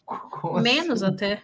Então, ah, sim, é ela é debutou, ela, ela fez a estreia dela com 13 anos. Então ela entrou Cara. na agência com, sei lá, 9. Eu, eu, conheço muito pouco da história da Boa. Mas, mas é isso, assim, ela começou muito nova. Esse é o padrão. Como eu disse, o que mais caracteriza o K-pop é esse modo de produção. Você. Tudo começa na fase da concepção. Eu sou um diretor artístico, eu sou um CEO de uma empresa. A gente se junta, eu quero um grupo de seis a oito integrantes, eu quero que ele seja masculino, eu quero que ele seja focado num conceito mais fantasia, uma coisa que tra trate mais sobre, sei lá, vampiros. Vamos trazer uma atmosfera mais dark, com pitadas de rock. Eu quero que você recrute é, meninos, podem ser, hum, não precisam ser todos sul-coreanos, faz audição em outros países para ver se acha. Eu quero meninos altos, com a pele bem clara para trazer esse conceito e eu quero focar no vocal. Então, pega os melhores cantores, vamos deixar em segundo plano a dança e outras coisas. E aí começam as audições, que são né, abertas, as pessoas vão lá ver se, se passaram. Ou, e também tem os olheiros, né, que te olham né, na rua, de caso que nem agência de modelos. Eu acho que você seria bom. Aparece aqui. Então, esses são os que são convidados, mas também passam por audição. Depois começa o período de treinamento, que é, todos esses meninos, é, nesse exemplo, né, começam a ter aulas de música, de às vezes de composição, às vezes de inglês, às vezes japonês, vai que eu, eu queira promover muito ativamente no Japão. De postura na frente das câmeras, porque a gente viu que fulano é muito extrovertido, ele vai se dar bem em programa de variedade. E tudo, é, dança, dança também, né? Tanto, o, principalmente dança e canto, sei lá, 14 horas ah, tem que estudar. Sim, tem um vídeo de um ex-idol chamado Henry Mack. Ele foi parte de um grupo chamado JJCC, que era do Jack Chan. Ele conta isso no, no YouTube dele. Foi, foi um dos primeiros ídolos que, que furou a bolha, assim, que a gente sabia de muita coisa que acontecia, mas não tinha confirmação. Ele foi uma das primeiras pessoas que falou: olha, isso acontece realmente, não é especulação. E aconteceu isso comigo, e isso, assim, eu, e eu passei, sei lá, acho que foram cinco anos treinando para ganhar, no final de tudo, menos de 200 dólares. Caralho, cara. Que bizarro, é, né? Porque é, é uma, uma indústria que, tipo, porra, legal, dança, coreografia, né? Pessoa jovem, bonita, descolada, mas caralho, bicho, 14 horas trabalhando diretão, bicho. É isso, e assim, a gente tem que falar de, de problemas é, que. Isso a gente. No meu exemplo, eu tô falando de meninos. É, e as meninas? Que, assim, claro que, que o assédio tá em cima dos dois. A gente sabe de, de homens que, que vêm a público depois falam: ah, fui assediado pelo CEO, não sei o quê. Mas para as mulheres ainda pior, principalmente porque o prazo de validade delas enquanto ídolos é, é muito mais rápido. O etarismo é muito presente. A gente vê hoje, mas a gente tem esse grupo que eu falei, esse grupo feminino, Sonishide, elas são é, consideradas o, o, grupo da nação. Elas têm uma música que, que nem para não dizer que não falei de flores, o Geraldo Vandré é para gente no Brasil, num contexto de ditadura, para eles, é, Into the New World, que é a música de, de estreia delas, é o, o, segundo hino nacional que é, é, evo, é, evocado em toda manifestação política que tem lá. Principalmente na, na, de causas femininas, porque lá também falar de feminismo é tabu, então vamos falar de causas femininas, como a descriminalização do aborto, por exemplo. É, esse grupo estreou em 2007 e elas agora estão na faixa dos seus 30, 34 anos a gente vê o ataque que elas sofrem. Ah, essa idade já passou da, da, da, época de ser idol.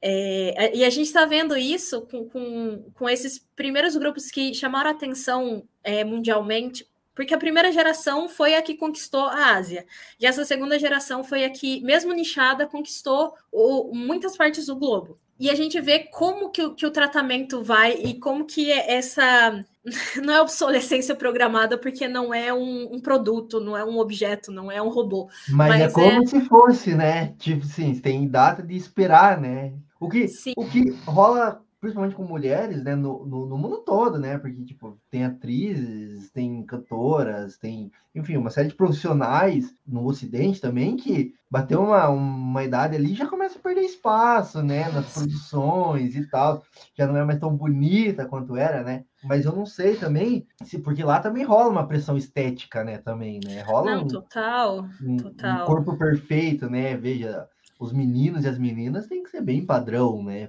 para ser idol. E isso eu digo no meu livro, tem padrões que não são nem autóctones, porque muito se fala da beleza natural ter uma pálpebra dupla, mas eles não têm. A maioria, principalmente dos que são coreanos, filhos de coreano neto, não tem. Então, como você vai exigir isso?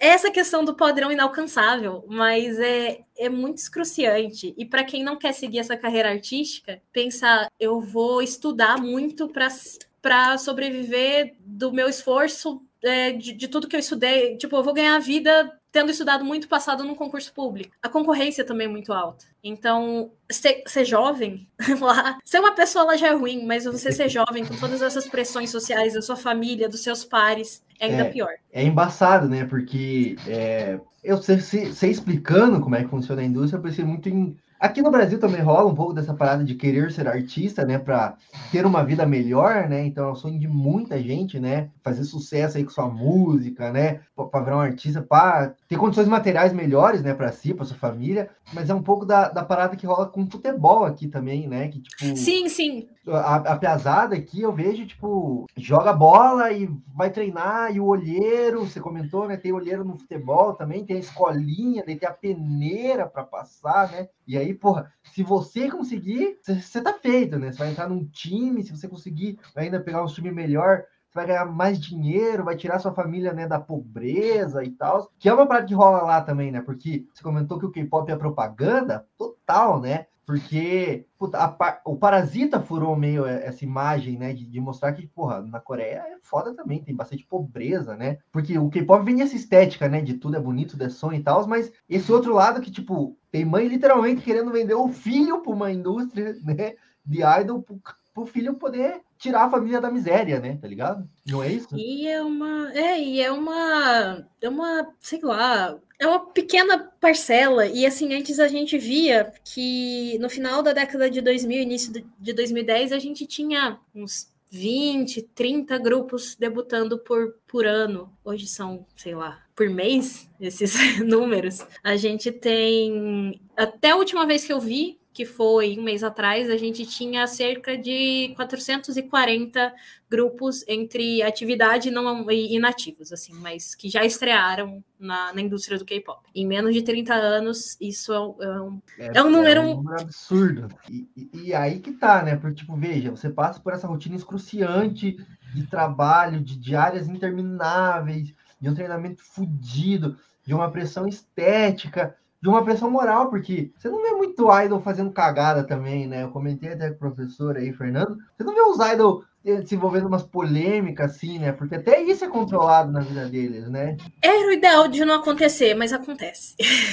e eu sou fã dos polêmicos. É claro que tem, tem muitas coisas que, como eu disse, a analogia com o futebol é uma coisa muito boa, porque os fandoms são as torcidas organizadas. E muitas vezes, quando você quer destruir a reputação de um idol, é, um idol que já naturalmente tem aquilo de se meter em polêmica, você pode aumentar as polêmicas dele. Ou algo que lá é uma polêmica, é, enquanto no resto do mundo todo mundo fala o quê? Mas quem sustenta essa indústria? Principalmente para os grupos grandes, assim, o público prioritário vai ser sempre lá. Então tem que pisar em ovos. Mas pensando na Sully, que era uma integrante do FX, um grupo tinha uma sonoridade experimental. Ela é, sempre foi a menina bonitinha. A, ela começou como atriz mirim e era uma menina muito bonita, muito alta, assim. Era a menina perfeita aos olhos dos fãs, assim. Só que ela foi se cansando. Ela arranjou um namorado mais velho que ela e aí tipo todo mundo já já começou a, a olhar estranho. E com o passar do tempo, ela foi se envolvendo com pautas feministas e, e assim ela ela saiu do grupo para se dedicar à, carreira como atriz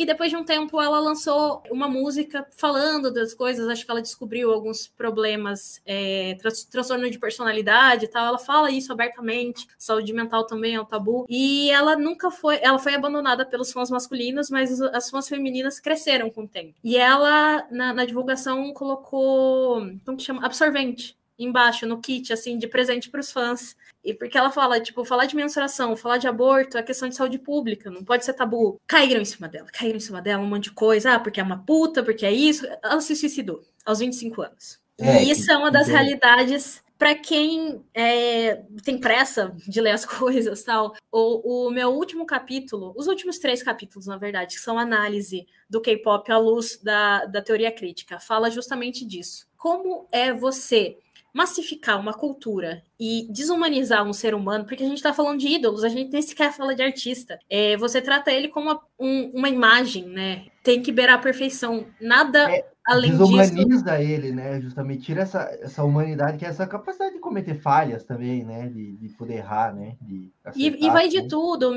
desde um, um, uma uma leve desafinada ao vivo. Isso que é legal de ouvir música ao vivo. Quem gosta de quem gosta de System of a Down, vai para ver o show dos caras porque é ruim ao vivo, sabe? E isso, isso que também é a graça de você ver um artista ao vivo, que nunca vai ser a mesma coisa. Para coisas que são moralmente condenadas pelo contexto cultural sul-coreano e no resto do mundo não, e para outras coisas que, que realmente o contrário também, que lá às vezes são ignorados e no resto do mundo são condenados, mas é, também outras coisas que são realmente é, um consenso que, que, é um crime, sei lá. Você você coloca na, na mesma caixinha todos esses erros fora da perfeição de um ídolo.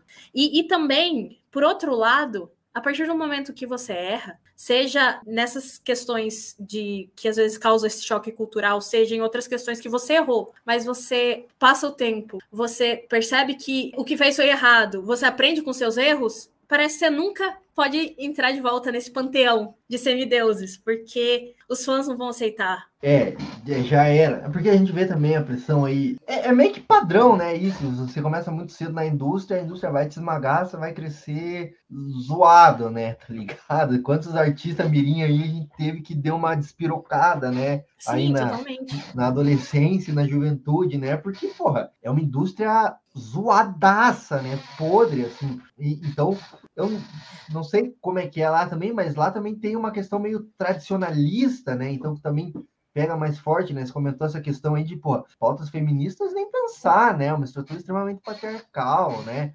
Então, também tem um pouco mais, assim, né, desse lado, assim, né? É por isso que você comentou que é, consegue entrar em mercados, é, alguns mercados do Oriente Médio, né? Porque por ser também tradicional pra caralho, assim, né? Não tem umas polêmicas com esses países de lá, né? Como algumas pautas mais progressistas do Ocidente têm, né? Ou algum, alguns produtos mais progressistas do Ocidente têm, né? É, então, e, e sempre é, é, é uma coisa higienizada. Eu, eu, acho que, apesar de tudo, olhando com mais distanciamento, 13 anos depois que eu comecei a curtir, também com a maturidade, né? Sim. Eu tenho quase 30, a gente vê que ocorreram polêmicas Ponto. E vão ocorrer e, e com um celular, e, e, lá é a melhor internet do mundo. Pode vazar coisas paparazzi, é, é muito mais fácil. Nada tá tão sob controle como antigamente. Mas tudo foi feito lá no início para que não existisse isso, para que, que os ídolos não se expressassem, não colocassem a, as suas opiniões, para nada que gerasse polêmica, nada que gerasse incidentes diplomáticos, esse tipo de coisa. É, a questão de ser só um, cantar e dançar e ir embora, né? Tipo, não, é, não é, é, realmente títeres, como é marionetes. E aí, esse papo de soft power, assim, é inegável que, porra, de uma forma ou de outra, foi um sucesso, né? A Coreia do Sul conseguiu se projetar para o mundo, né? Ali da Península Coreana, né? Tipo, ali no Mar da China, ali pequena, conseguiu se projetar para o mundo como uma das potências, né? Pelo menos nesse aspecto cultural. É, tanto que você comentou aí, o BTS foi discursar na ONU, tá ligado? O, Isso. Porra, teve cantor de K-pop cantando na abertura da Copa, né? Tá ligado? Sim, que é o Jeon Jungkook do, do, do, BTS. Do BTS. E por outro lado, também. a gente tem uma tentativa de teve uma tentativa de aproximação é, intercoreana quando em 2019, na, nas Olimpíadas de Inverno de Pyeongchang, Pyeongchang, acho que esse é o nome, é uma comitiva de artistas da SM, que até aquele momento era a empresa mais relevante, é, mandou para a Coreia Popular é, vários artistas, entre uh, eles uma solista de K-pop, que veio desse grupo importante que eu disse, um grupo de K-pop em atividade, que era o Red Velvet, e outros artistas de outros gêneros, para cantarem lá, para ensaiarem, alguma aproximação, porque eles não estão em trégua, né? Não, não acabou a guerra. Então, É para um ver se. né?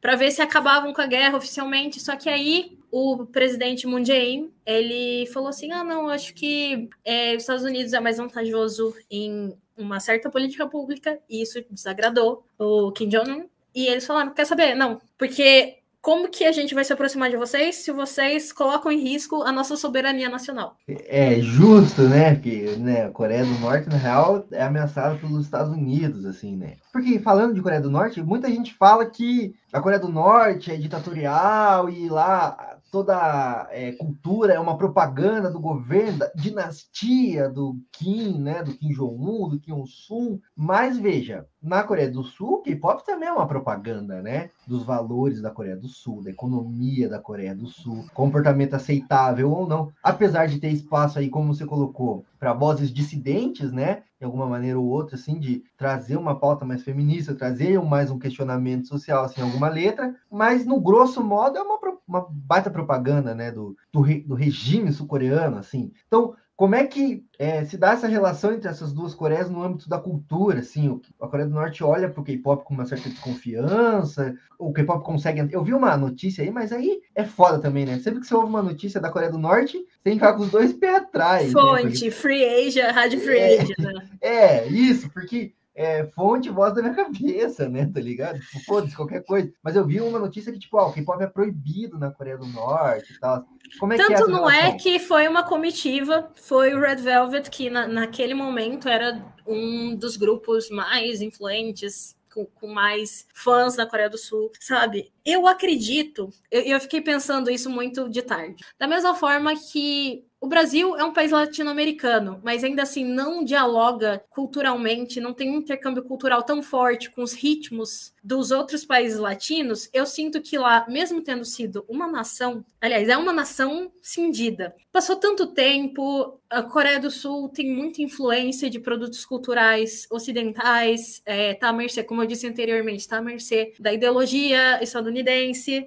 Tanto que, para mim, hoje o K-pop é uma música que é internacionalizada. Eu, eu, vejo pouco de coreano, às vezes tem música que nem é cantada em coreano. Da mesma maneira, para resgatar a identidade nacional da Coreia Popular, a Coreia Popular acabou voltando para suas origens, para o trot, para as músicas que eram cantadas no, quando ainda era uma península só. E foram desenvolvendo outras vertentes artísticas. E que hoje o gosto das pessoas não, não bate. São coisas diferentes. Do mesmo jeito que Bad Bunny, que é, é um músico que é estouradíssimo na América Latina, não entra no Brasil. Sei lá, a Ludmilla não toca na Venezuela? Ou, sei lá, no Paraguai? É, não, faz sentido. Inclusive, a gente perguntar essa pira, então. Então não tem K-pop na, na Coreia Popular. Tem uma piada que a galera que, que é comunista e gosta de Hallyu fala que K-pop is for Korea popular. Mas o que tem, a música pop tem na, na Coreia do Norte,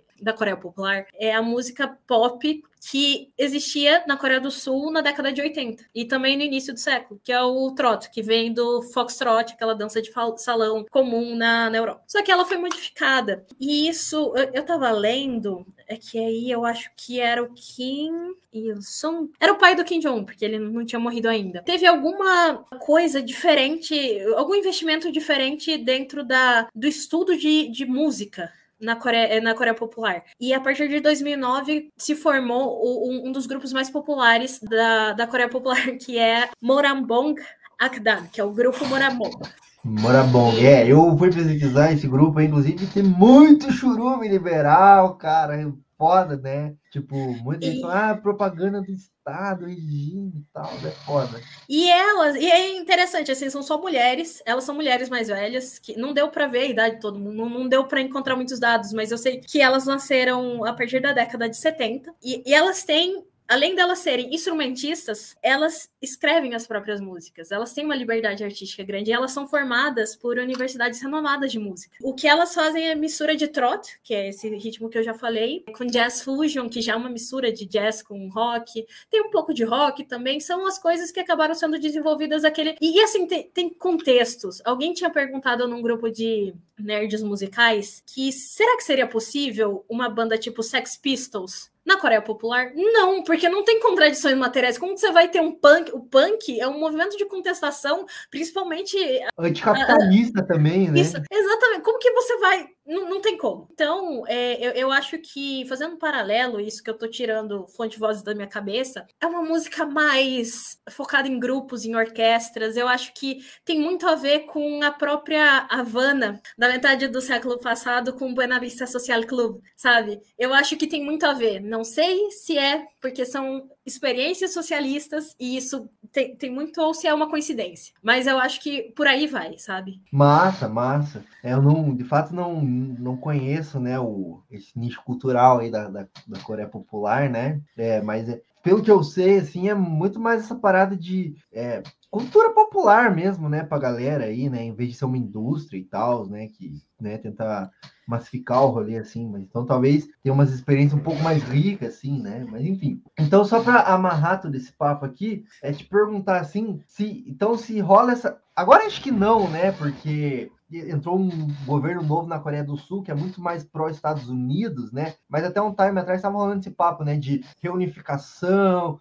de união. E o K-pop, né? Foi é, uma arma, né? É, usada para tentar um pouco dessa aproximação, né? Será que esse é o canal, então, ou esse é um dos canais, ou esse pode ser uma forma de aproximação? Então, para mim, isso pensar nisso é pensar em eventos pontuais, como é, esse evento na, nas Olimpíadas de Pyeongchang, porque eu, claro que não dá para dar conta de tanta coisa, mas eu vejo que são sempre eventos pontuais, ou alguém descobre que na adolescência teve uma redação de um ídolo de um grupo que falou: Ah, eu gostaria da Coreia reunificada, mas é sempre uma coisa ou outra, não é um soft power pensado para geopolítica, vai mais para você garantir a imagem dessa Coreia é, atrativa para o turismo e conquistar novos parceiros econômicos dentro de um cenário capitalista. Vejo muito pouco, principalmente depois desse passo atrás que o Moon Jae-in deu em 2019, no, no sentido de aproximação das duas Coreias. Mas tem uma página no Facebook, no...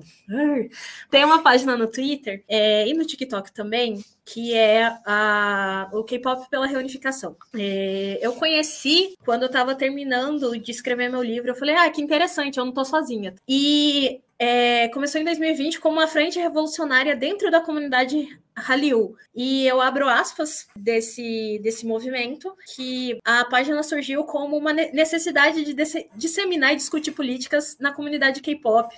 Não só K-pop, né, mas dos dramas, do manhwa, do manhwa da Hallyu de uma maneira geral, e que se mostra fundamental por uma série de motivos principalmente pela profunda e massiva onda de ataques e propagação de mentiras pelo Ocidente à Coreia Popular. E ao mesmo tempo, a, Coreia, é, a comunidade de K-pop volta sua atenção e afeto para a Coreia do Sul, é, cultura de idols, das mídias coreanas e raramente toca em questões políticas do país, muito menos sobre sua vizinha socialista. Apesar disso, como o novo sempre vem, já dizia Belchior. A gente tem fãs muito novos. Claro que tem fãs de muitas idades, mas geralmente atrai a atenção de adolescentes para adolescentes. A gente tem uma propensão dessa geração que está vindo de ser mais afeita a pautas como apoio a LGBTs, ao movimento feminista, ao movimento antirracista. Só que isso por si só, os ditos movimentos identitários, eles não são exclusivamente algo de esquerda,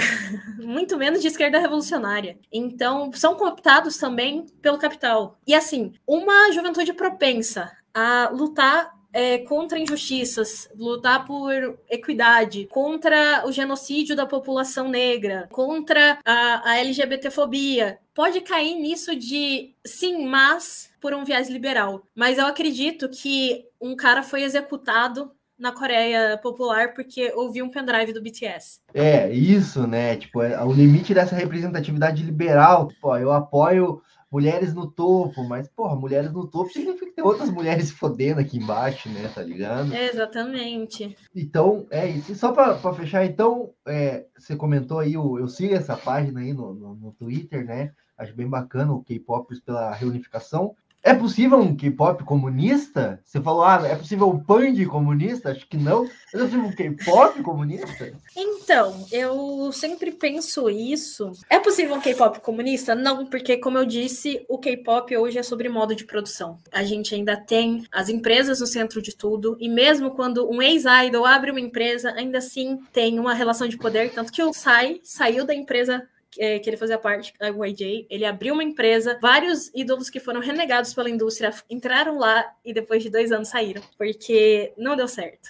Tem ainda uma questão de poder, tem uma, um capital para quem você tem que prestar contas. Mas é claro que é possível uma crítica, tanto que eu esboço nesse, nesse meu livro e nas outras pesquisas que eu fiz e várias outras pesquisas que acabaram me citando, a possibilidade de enxergar esse fenômeno cultural a partir de uma perspectiva marxista e também tentar ao máximo não exotizar, não tratar com, é, com orientalismo. É, tem esse risco, né, de tipo assim, dois polos, né, de tipo, ou é tudo maravilhoso, perfeito, não se faz a crítica que precisa ser feita, ou esse orientalismo, né, de olhar para lá como algo exótico, algo estranho, né, até desumanizar até um pouco, né, essa cultura aí, né, ou subjugar ela. Mas... E também é uma questão de gênero, é que eu sempre esqueço. Depois que eu me entendi como pessoa não binária, eu esqueço. Mas a gente trata esses fenômenos pops é, jovens como algo é, tipicamente feminino. Então, óbvio que isso vai ser um lixo. Mulher que gosta, adolescente que gosta. É, porque e, o futebol não. também, né? Sim. É, isso colocou, né, no futebol, né? Porque, porra, ver um bando de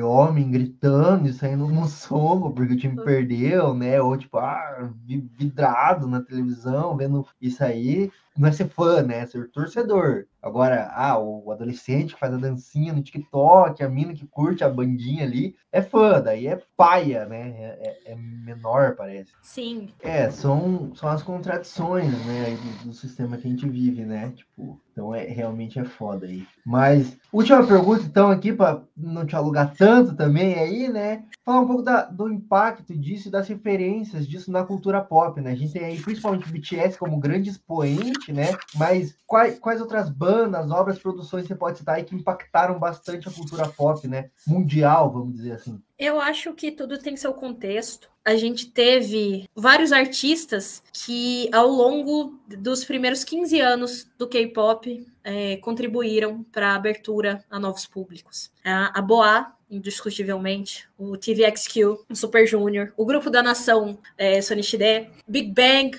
e 21 também. E são grupos que, hoje em dia, a gente tem grupos que, mesmo sem atividade, ainda muitos é, ídolos novos reverenciam, falam: eu só entrei nessa indústria porque eu ouvi, sei lá, o de Dragon cantando. Também a gente tem o Blackpink, que entre grupos femininos é um dos maiores. A gente tem o Twice também. Tipo, tudo varia muito do contexto, mas eu, eu diria que esses são, eu acho que para quem conhece minimamente o K-pop, além do seu favorito, são, são os grupos de, é, e, e artista de mais relevância, assim. Por outro lado, uh, os impactos é, de maneira geral, a gente pode. Tudo tem um lado bom e um lado ruim. Eu vejo, como eu disse anteriormente, a articulação de fã-clubes como algo potencialmente um, positivo para esvaziar discursos de extrema-direita como houve em 2020 com o esvaziamento do discurso do Trump e com invasão, não é invasão, mas tipo o flood de fancam na plataforma para denunciar é, integrantes do movimento Black Lives Matter.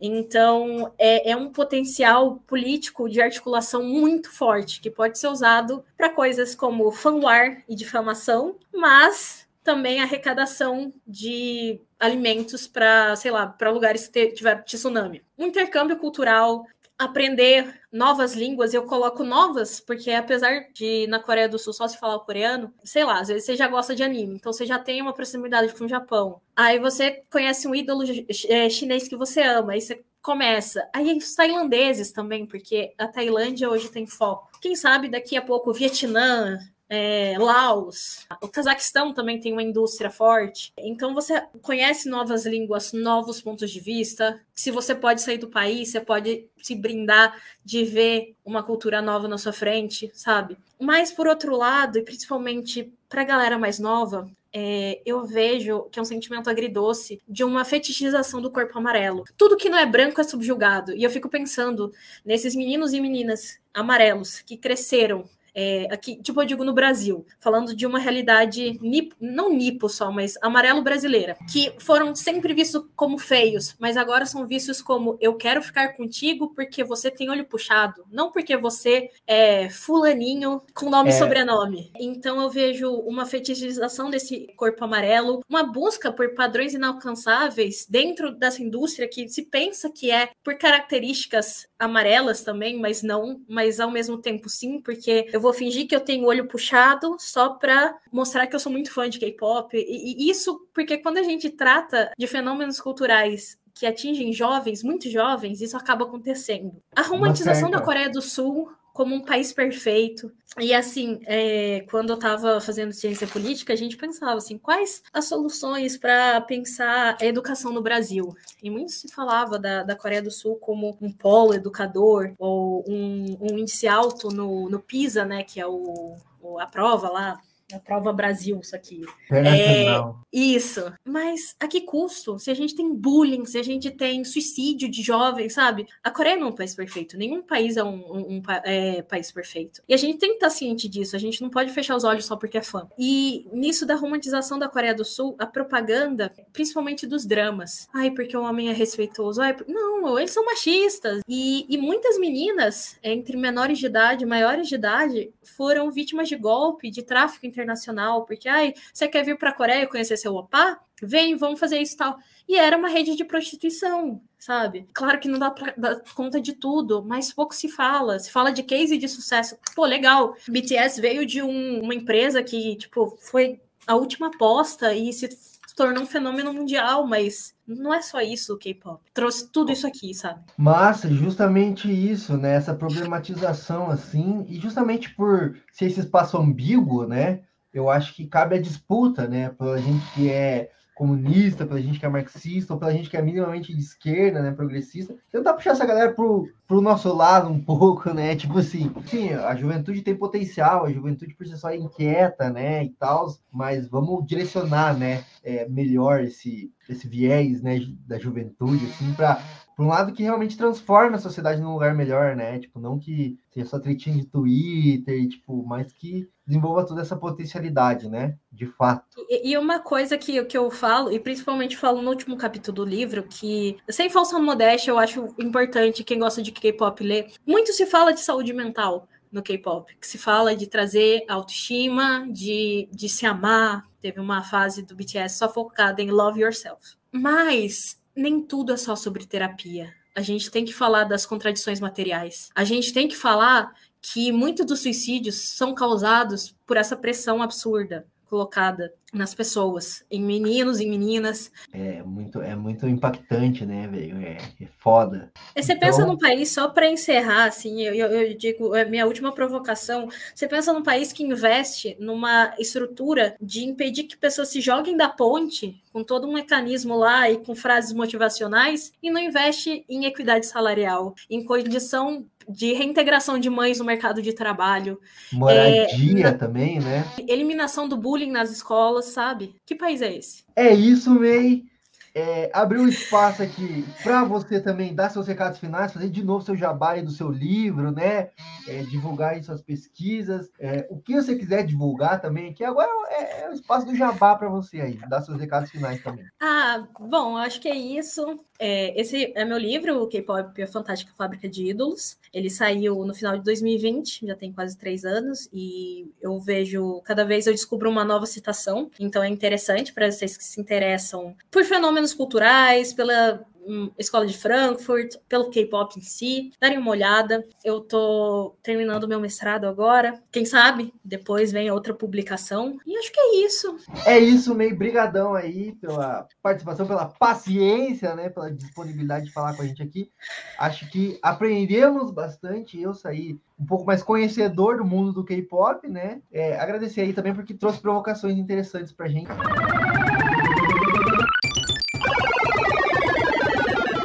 E é isso, muito obrigado para quem ouviu até o final esse episódio. Olha, uma aula de história no primeiro bloco, uma aula de política, de filosofia no segundo bloco. Puta, pedreira, mas eu achei que foi, ó, muito especial, achei que valeu cada minuto. E obrigado mesmo a todo mundo que escutou ficou com a gente. Já diz aí nos comentários o que, que você achou desse novo formato, se vale a pena a gente investir nisso, pra gente poder fazer outros também e tentar diversificar aqui o conteúdo, né? Lembrando dos recados paroquiais de sempre, né? Afinal, ser criador de conteúdo na internet é ficar passando o chapéu a todo momento, né? Em todos os conteúdos que a gente faz. Então entra lá no nosso site www.indotalks.com.br para conferir muito conteúdo como esse e muitas outras em formatos de textos, listas, quizzes, enfim, uma infinidade de conteúdo de graça tem lá. Estamos também nas redes sociais, todas elas, arroba Indotalks, Spotify, Deezer, Google Podcast, onde você escuta podcast a gente está lá, Indotalks Podcast, escuta a gente pela Aurelo, no computador orelo.cc barra Indotalks, ou baixa o aplicativo no seu smartphone e procura Indotalks lá, pode ouvir o episódio de graça, e cada vez que você dá um stream, a plataforma remunera a gente com um troquinho, uns 3 centavos lá por play. Então, escuta a gente pela Aurelo também. E, pô, claro, você tá no YouTube, curte, comenta, compartilha esse episódio com as pessoas, com seus amigos, amigas e amigas que gostam de K-pop, ou quem não gosta de K-pop também, mas